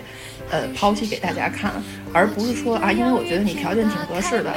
然后呢，我又该嫁人了，所以咱们走到一起。嗯，目前来看，他们都不是这个情况，而是说他们是真的呃相爱了，然后而走到一起，后来爱情。消失了，或者是说发现啊，我们除了相爱，在其他的呃，在其他的人格上并不匹配而分开，都是很纯粹的感情上的讨论。然后刚才呢，郭叔说的那些，嗯，把他的另一半当成一个炫耀的资本，我觉得其实已经，嗯，不是那么纯粹的。的爱情了，已经和爱情关系不大了，就变成啊，我觉得这个可怕多了。对，我是觉得你你年轻，你漂亮，你能给我生出更好的孩子来，我跟你在一起，可能有更多这种很现实的现实的考虑。那他对他自己也太自信了。对，在一起不容易，挺好的，但是我们还是劝童老板，你赶紧离吧，求求你离吧。还有朱亚琼，祝贺你离开 PUA 男。好像据说。据说那个童，目前这俩表现出来的还是很好的，在一起的。嗯，那 Swan Us 可能从他觉得他能掌控他们目前的生活就可以吧，但其实，哎，反正看这个节目的时候，最开始到第六期开始，我就一直快进老王的所有片段，因为我感觉我操，就是似曾相识，然后那个。然后佟亚那不是童童姐，佟佟成杰那块儿的话，我就是每一次都觉得大姐，我求求你了，赶紧的，赶紧跑，然后就是这种，嗯，然后对那个大家就是除了对这些人物角色有很大的体会以外。大家对于这个节目的设置，还有一些环节，有没有什么想说的或者 highlight 的地儿？我先说吧，就是整个节目，就是我之前也听博客有一部分介绍嘛，就说那个节目在第六期、第七期那里有一个很高的点，就是因为当时，嗯，节目组来了一个就是综艺咖嘛，综艺嘉宾杨迪，就要求他们玩一些游戏，然后玩那个正话反说。然后当时那个节目就把杨迪给整崩溃了，因为老王在正话反说的时候说出来了，就是让人匪夷所思的话，就是非常喜欢听朱亚琼的歌啊什么的。然后，嗯，当时我是觉得，如果有个人这么跟我说话，就是我就想抽刀了。确实是很，就是他的感觉非常像我妈，就是在亲戚啊或者陌生人面前，忽然就开始没话聊，就要爆一个我的丑料，然后出来的那种感觉。所以当时我的感觉就是我操刀呢，然后那个，嗯，所以就觉得。还有那个之后，他去规训亚那朱亚琼，朱亚琼找他房车理论，然后他去规训朱亚琼，在那骂，然后骂完以后，后面配乐是一个歌剧，他就骂骂骂骂骂骂骂到最后，朱亚琼回去给房车里面所有人道歉，说今天我是不是做的太差了之类的，然后这一段我也觉得啊，太像我爸平时对我的状态了，然后。我觉得那个场景和那个配置，还有当时配乐配成一个歌剧，我都觉得很很牛逼。这个节节目组的设置，然后还有就是有一部分是那个倪萍大姐和易立竞大姐在那儿，就是当家长里短知心姐姐。我觉得倪萍大姐还挺适合的，易立竞不知道，就是咱们留着二第二季看吧。对，然后大家有没有什么补充？就是有一些节目里觉得特别拍手称赞、拍案惊奇的事儿。那我补充一个那个情节吧，就是那个，我觉得他们那个就是描述画对方画像的那个，我觉得还挺妙的。因为其实你对对方的一个那个描述，就是不管你是否语言匮乏，是否描述词语能够用的得当，其实都能，你对一个一个朝夕相处的一个亲密的人，肯定是会留下一些印象的。但是绝就绝在，你对这样。老王对这样，老王身为一个文字工作者，他居然不能描绘出朱亚群的形象，这是真的。我觉得，嗯，是吗？他当时应该是，我就记，我光记得那个郭可以和张赫怎么像，然后他是没有描述出来的。然后，然后就是我觉得这个也是蛮让人心凉的一件事情。然后，然后还有这个证明，其实他业务能力并没有他自己以为的，就是真的是。然后大家都想说你是一天才，不是编剧都是二点多，自己有什么误会啊？到底哎呦，真的就是大家都想知道他到底编了什么剧，他到底编了啥？不是看了吗？豆瓣是四点多。然后还整的自己巨忙，然后就是啊，不要打扰我工作什么的那种。哎呦，写出这种。苗酱这么一说，倒也挺有道理的。明明都是一个画师画俩人儿，这俩人再描述的再天差地别，他也那一个画师能画出。对呀，这有对照组的，对吧？多不一样。对呀。对，然后，然后这个这个，如果是这个情况。然后那个第二季，他们刚要进行到这一环节，我只看了下集预告嘛，就还没演这段呢。然后我就觉得，哦，这个下集预告也真是蛮 蛮精彩的，因为那个那个谁，那卢哥国骂了，好像是。对，然后就就就他这样特国骂一次也不容易，他他平时不是都老飘飘然的，不知道他对，所以我还挺好奇这下一期到底发生啥了的。所以这一期这么平静，是给你埋伏下一期，让你这一期先那个 冷静一下，平复一下心情，省得下一期太激动。看先让你转移，对，转移一下怒点。可能这一期先帮你把那个从张婉婷的那块拉回来点儿，然后下一期再往卢哥那儿放。对，反正就是这个情节设计，觉得还蛮蛮印象深刻的。我补充一句，就是喵酱说老王那个，我想说老王其实他。一个是他只是想养一个女儿，一个其实他只想养一只听他话的猫。就是我感觉老王他说的所有的状态，就是我忙的时候你不要搭理我，我想要的时候你过来一下，我挠挠你痒痒，你就是养了一只听话的猫，还是那种没那么粘人的猫，然后给他一个窝就可以了。嗯嗯。好，然后蒙总说一说您那拍案惊奇的。啊，我没有拍案惊奇，我是想说节目设置的好，我是可能看到更多是，我觉得他们这个团队很不错，就是其实一般人很难在镜头面前呃非常自然，然后你能看到他们每一个人都呃其实没有什么太多拘束啊，或者是觉得哪儿不很别扭的那种肢体也好，表情也好，你可以体会到这个节目制作是非常用心的。他们把这些镜头肯定隐藏得很好，没有让人觉得啊，我现在是暴露在嗯镜头之下，暴露在成千上万的观众的审视之中。嗯，因为其实你想一想，你婚姻里面，或者是说跟另外一个人的矛盾当中，呃，其实是有很多不堪的细节的，很少人愿意把这些东西拿出来跟别人分享。嗯，可能你呃只会愿意和你最好的朋友，或者是你最亲密的家人说一说这些事情。嗯。当然，你是你，你首先你同意上真人秀了，可能你已经做好一些思想准备。但是我也相信，然后这六个人感觉一天变成好朋友，就在说特别亲密的话，你知道那种感觉？嗯，这就是怎么说？嗯呃，他们彼此之间嘛，嗯，其实没有什么利害关系。这个说一说什么，我觉得都无所谓。而但是呢，作为前任的夫妇，把他们。这些矛盾啊、吵架这么容易爆发的地方都会展示出来。其实你可以体会到啊，节目其实是给了他们很大的自由发挥的空间。毕竟不是所有人都是专业的演员，而且就算是专业的演员，你也很难在镜头前面演的那么自然。你就是能体会到哈，他们的确是有矛盾，这婚的确是得离的那种。所以我是想夸一夸这个制作团队啊，这个呃设计的嗯很棒，然后。应该，而且你能看到，嗯，他们把镜头藏得很好的一方面呢，还能剪出来最后这个非常流畅、故事合理的这么一个成片。你也可以可想而知，他们是拍了非常非常多的素材的，然后才能把，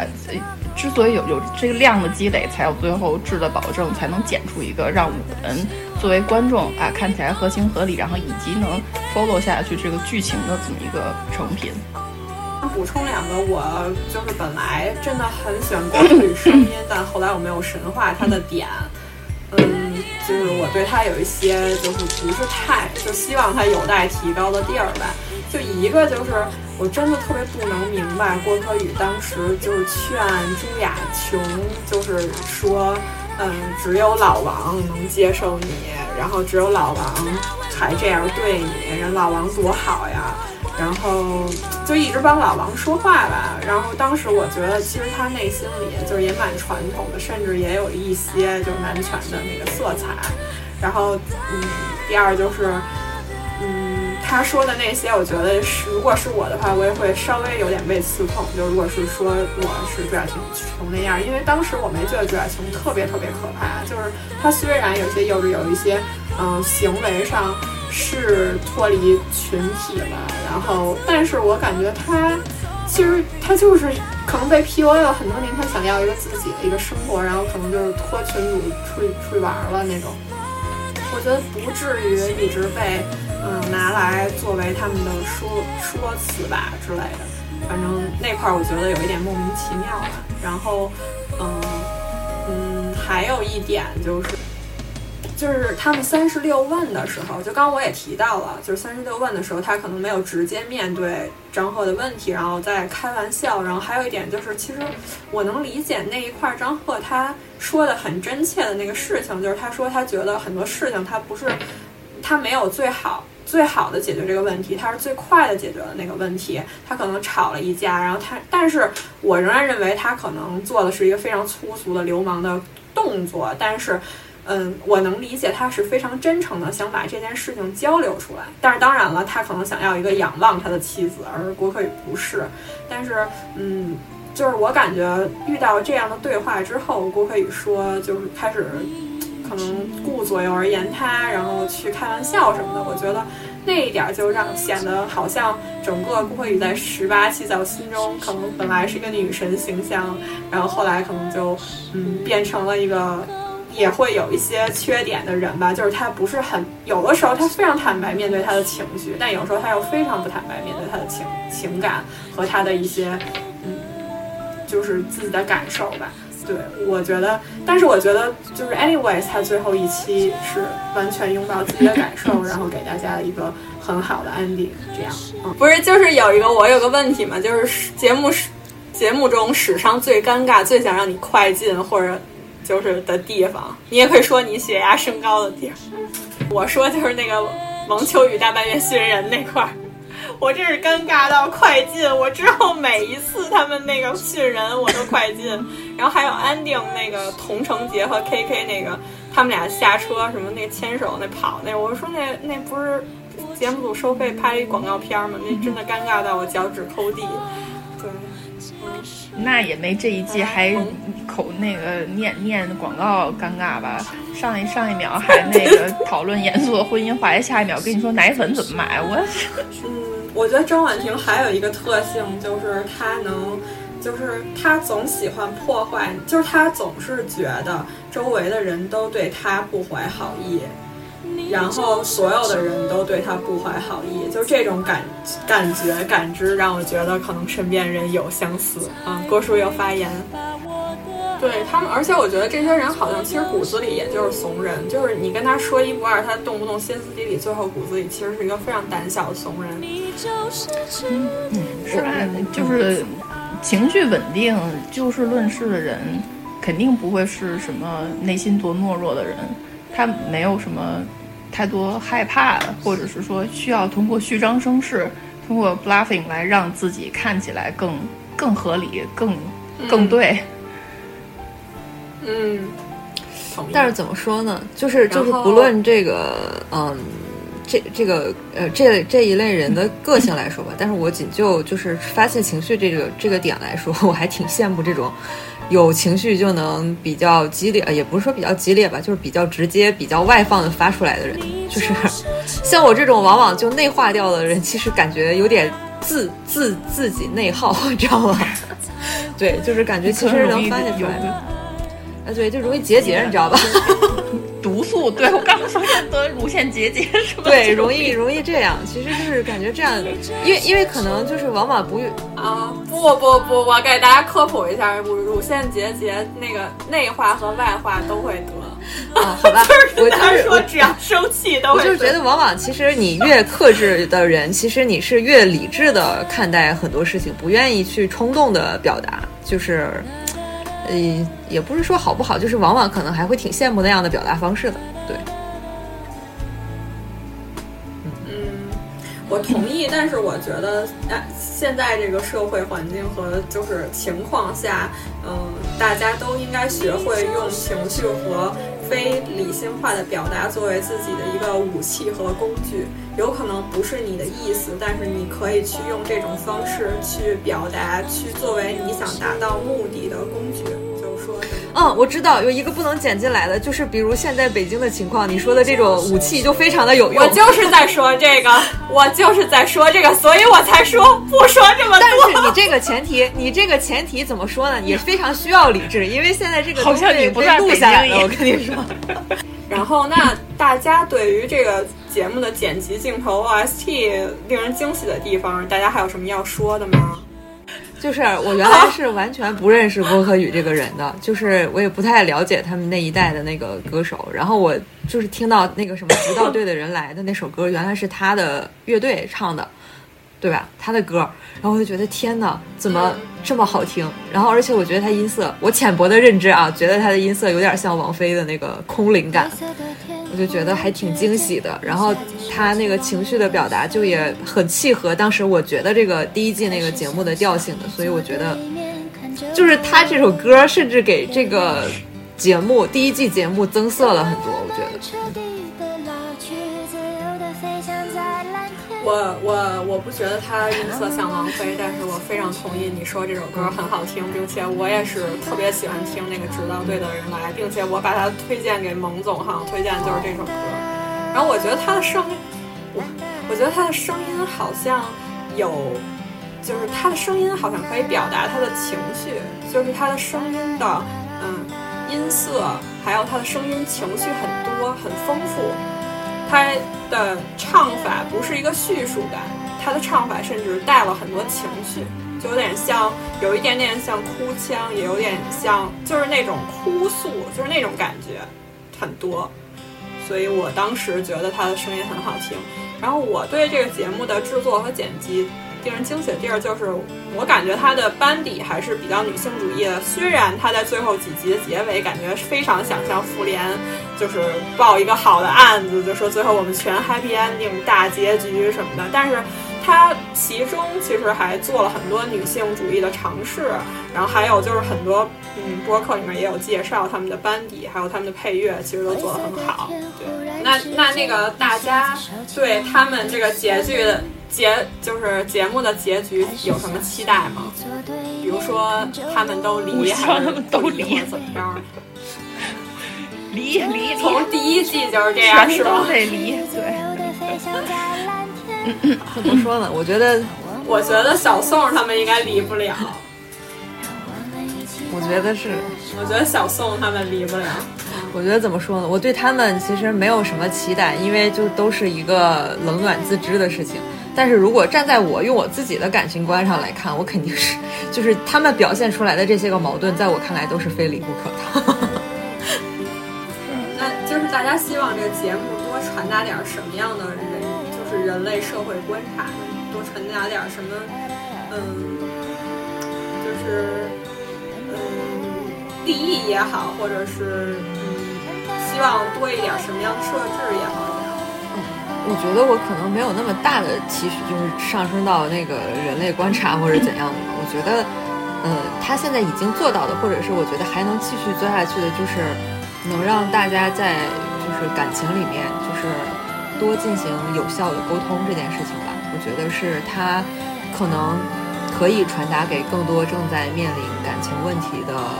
人的一件事情。就是因为，因为我们刚刚聊的时候也提到了嘛，其实他们好多的矛盾都是基于没有达成有效的沟通，才日积月累、越来越严重，或者是嗯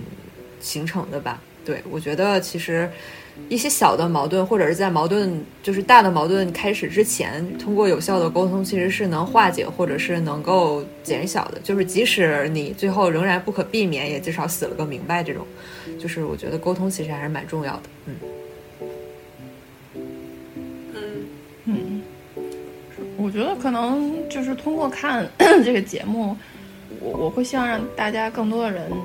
意识到，离婚并不是什么可怕的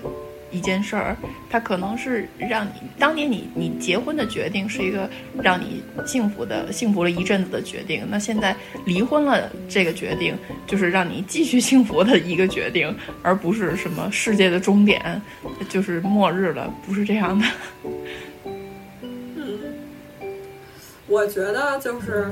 这个节目，刚刚也说到，本身它给我带来利益就是一，它告诉我们人类世界上大多数人沟通都会无效，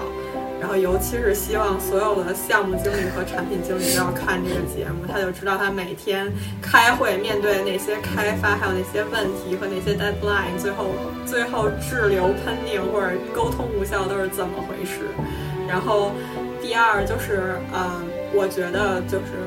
就虽然这个节目很美好，就是设定了一个旅行，让很多人通过旅行去对人有更深刻的认知，感情更美好。但是真实的跟一对夫妇已经或者是有问题的夫妇去旅行，真的非常可怕。然后那个真实的存在就是，如果你是做一个旁观者，或者你无辜被 involve 进去，就会让你觉得又尴尬又可怕。然后，所以这种经历以后不要再试。然后还有就是，永远别给别人当理论专家，解决自己的问题就完了。不要瞎给人支招，因为你很有可能就会被陷进去。自如人饮水，冷暖自知吧。我觉得，嗯。我要补充一个一一一段话，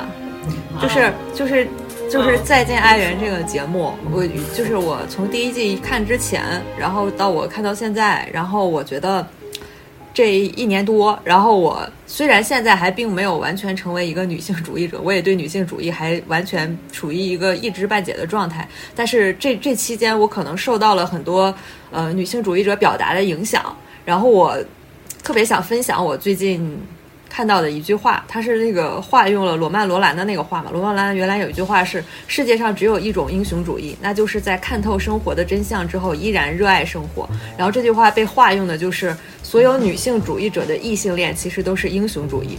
就是相当于是你已经看透了异性。就是看透了男性吧，不如这么说。如果出于女女性主义者的角度，就是如果你已经看透了男性，那你还依然决定踏入呃异性恋，那你就是一个英雄主义。我觉得这件事情就是就这个观点对我还比较有影响的。然后其实就是相当于是我们看这个《再见爱人》这样一个离婚的节目，其实它是一个破碎的感情，然后是一个呃大多数是就是分开的一个感情，但是却是。嗯，相当于能能让你看到很多感情里面不堪的、不好的一个部分，但是其实也没有影响我去追求感情。对我觉得，就是反而能让你更立体的，然后来看待这件事情。嗯，这样吧。嗯嗯，那还挺好的，鼓掌。我我觉得我们仨可能就没有这么积极。那可能我还有点幼稚。但是我觉得那个刚刚喵酱你说你可能还有点天真，我不觉得你是天真啊。嗯，我会觉得是这个节目，就又回到我刚才我的那个观点，我会觉得这个节目还是除了说让你看到这个婚姻走向了失败，走向了分离，但是所有这个来上这个节目的嘉宾，其实他们一开始都是。我相信他们都是相爱过的，他们出发的原点都是爱情，而不是很多，不能说很多，有一些人，他就是要像完成一个生命的指标一样，就是我现在三十岁了，我就是要结婚了，遇到了一个另外一个差不多条件啊，然后跟我相呃匹配，我们谁也不嫌弃谁，可以在一起，减低生活的成本，我们就走到一起了。呃，爱情其实是可能后来会发生，或者它根本没有发生过。嗯的一件事情，但是我们现在看到在这个节目上的嘉宾，他们都不是这样的。嗯，他们不管现在是怎么样，曾经肯定是相爱过的。我觉得会是这样，让你让你觉得让你对爱情还有憧憬，是非常合理的一件事儿。嗯，它不是从来没发生过，它只是不在了而已。对。我我觉得还有一点就是，这个节目不只是呈现了他们过去曾经有爱情，其实这个节目本来的立意是说想告诉大家分开没有那么可怕。他说的是重建一个关系，分开没有那么可怕。我觉得前面那一段都很好，就是大家也都说，就可能真的有爱情存在，然后并且有感情存在，连婚姻这一段也没有很可怕。然后后面那一段，他们就是想告诉你，哪怕真的离婚这件事儿，也不是世界的尽头。对，就是你也还是可以跟他像轻松的像，就毕竟你们可能要共同抚养一个人或者怎么样的，那你还是需要跟他像朋友一样相处，因为毕竟这辈子你也不可能就是老死不相往来。也有嘛，结离了婚，感觉成仇人一样的。也有，就是说嘛，希他他这个节目的利益是希望尽量不要都是这样的状态，对吧？大家能做朋友。那今天我们的节目其实已经录了很久了，三个小时。对，然后，然后那个我刚刚也让嘉宾都分享了很多他们自己的观点，然后我想让嘉宾跟大家，我听众们都说一下拜拜，然后大家晚安，然后不知道这个节目最后是不是晚上播出，然后拜拜。嗯，你这又不是 live，什么时候听不都行？跟人家说个拜拜。我我忽然想到。上小学还是上初中的时候，听那个国际广播电台九十一点五，杨晨对 网络调频。杨晨他他每天有说说跟大家说再见之前，他会说人与人之间的人人与。人与人之间的冷漠只是误会，没有谁会故意伤害。哦，对对对，有这句，他都会说这句话。他不是他不是什么北方的冬是那种干冷，什么冷的十分青涩，什么这样的时候，我只想和你聊聊。没有泥沙。对，还有什么两个刺猬什么什么？就网络调频嘛。萌总感觉都没听过一样。从小一听这么矫情，我只是想和你聊聊。从小只有这一个台，不是矫情的，不是主要因为我们没有 HBO，我们没有 HBO，好引起你熟悉的感觉。好了，我就拜拜，然后你把这段剪进去就行了。好了，拜拜，拜拜，拜拜，我们下期节目再见。也曾有过在华灯初上的冬夜，看着四周的万家灯火，觉得自己其实是个孤单的人？也是不是会有一首早已经不再流行的歌，却一直在你心深处？也许你不曾远离家门，也许你一直拥有温暖，也许你可以逃避失落，但会不会有那么一瞬，熟悉幻化为陌生，而你不知为何你在这里？在人心、信息、知识都迅速更新的这个时代里，你还会不会相信永恒？在日月星辰都被证明不会永远的这个时代里，你还会不会愿意不变？在对与错也无截然划分的这个世界上，你还会不会执着真理？当距离已经不再是生活的障碍，你还会不会？相守一生。如果路的尽头不再是家，如果心的深处不再有温暖，如果戴了面具的你不再感到疲惫，你有没有想过重新开始？当高楼阻碍了蓝天，当岁月模糊了记忆，你会不会觉得这个世界有些不同？当你在行色匆匆的路人中。放缓你的脚步。当你在繁华喧嚣的街头驻足你的身影，你会不会突然有一种不能融入的尴尬？谁说长安街的落叶不是风景？谁在乎窗外的绿缺少春意？谁不希望风起的时候，路不再独走？北方的冬天是那种干冷。冷得十分清澈，没有泥沙，没有尘土，你感受到的只有纯纯粹粹的冷。这样的时候，我只是想和你聊聊。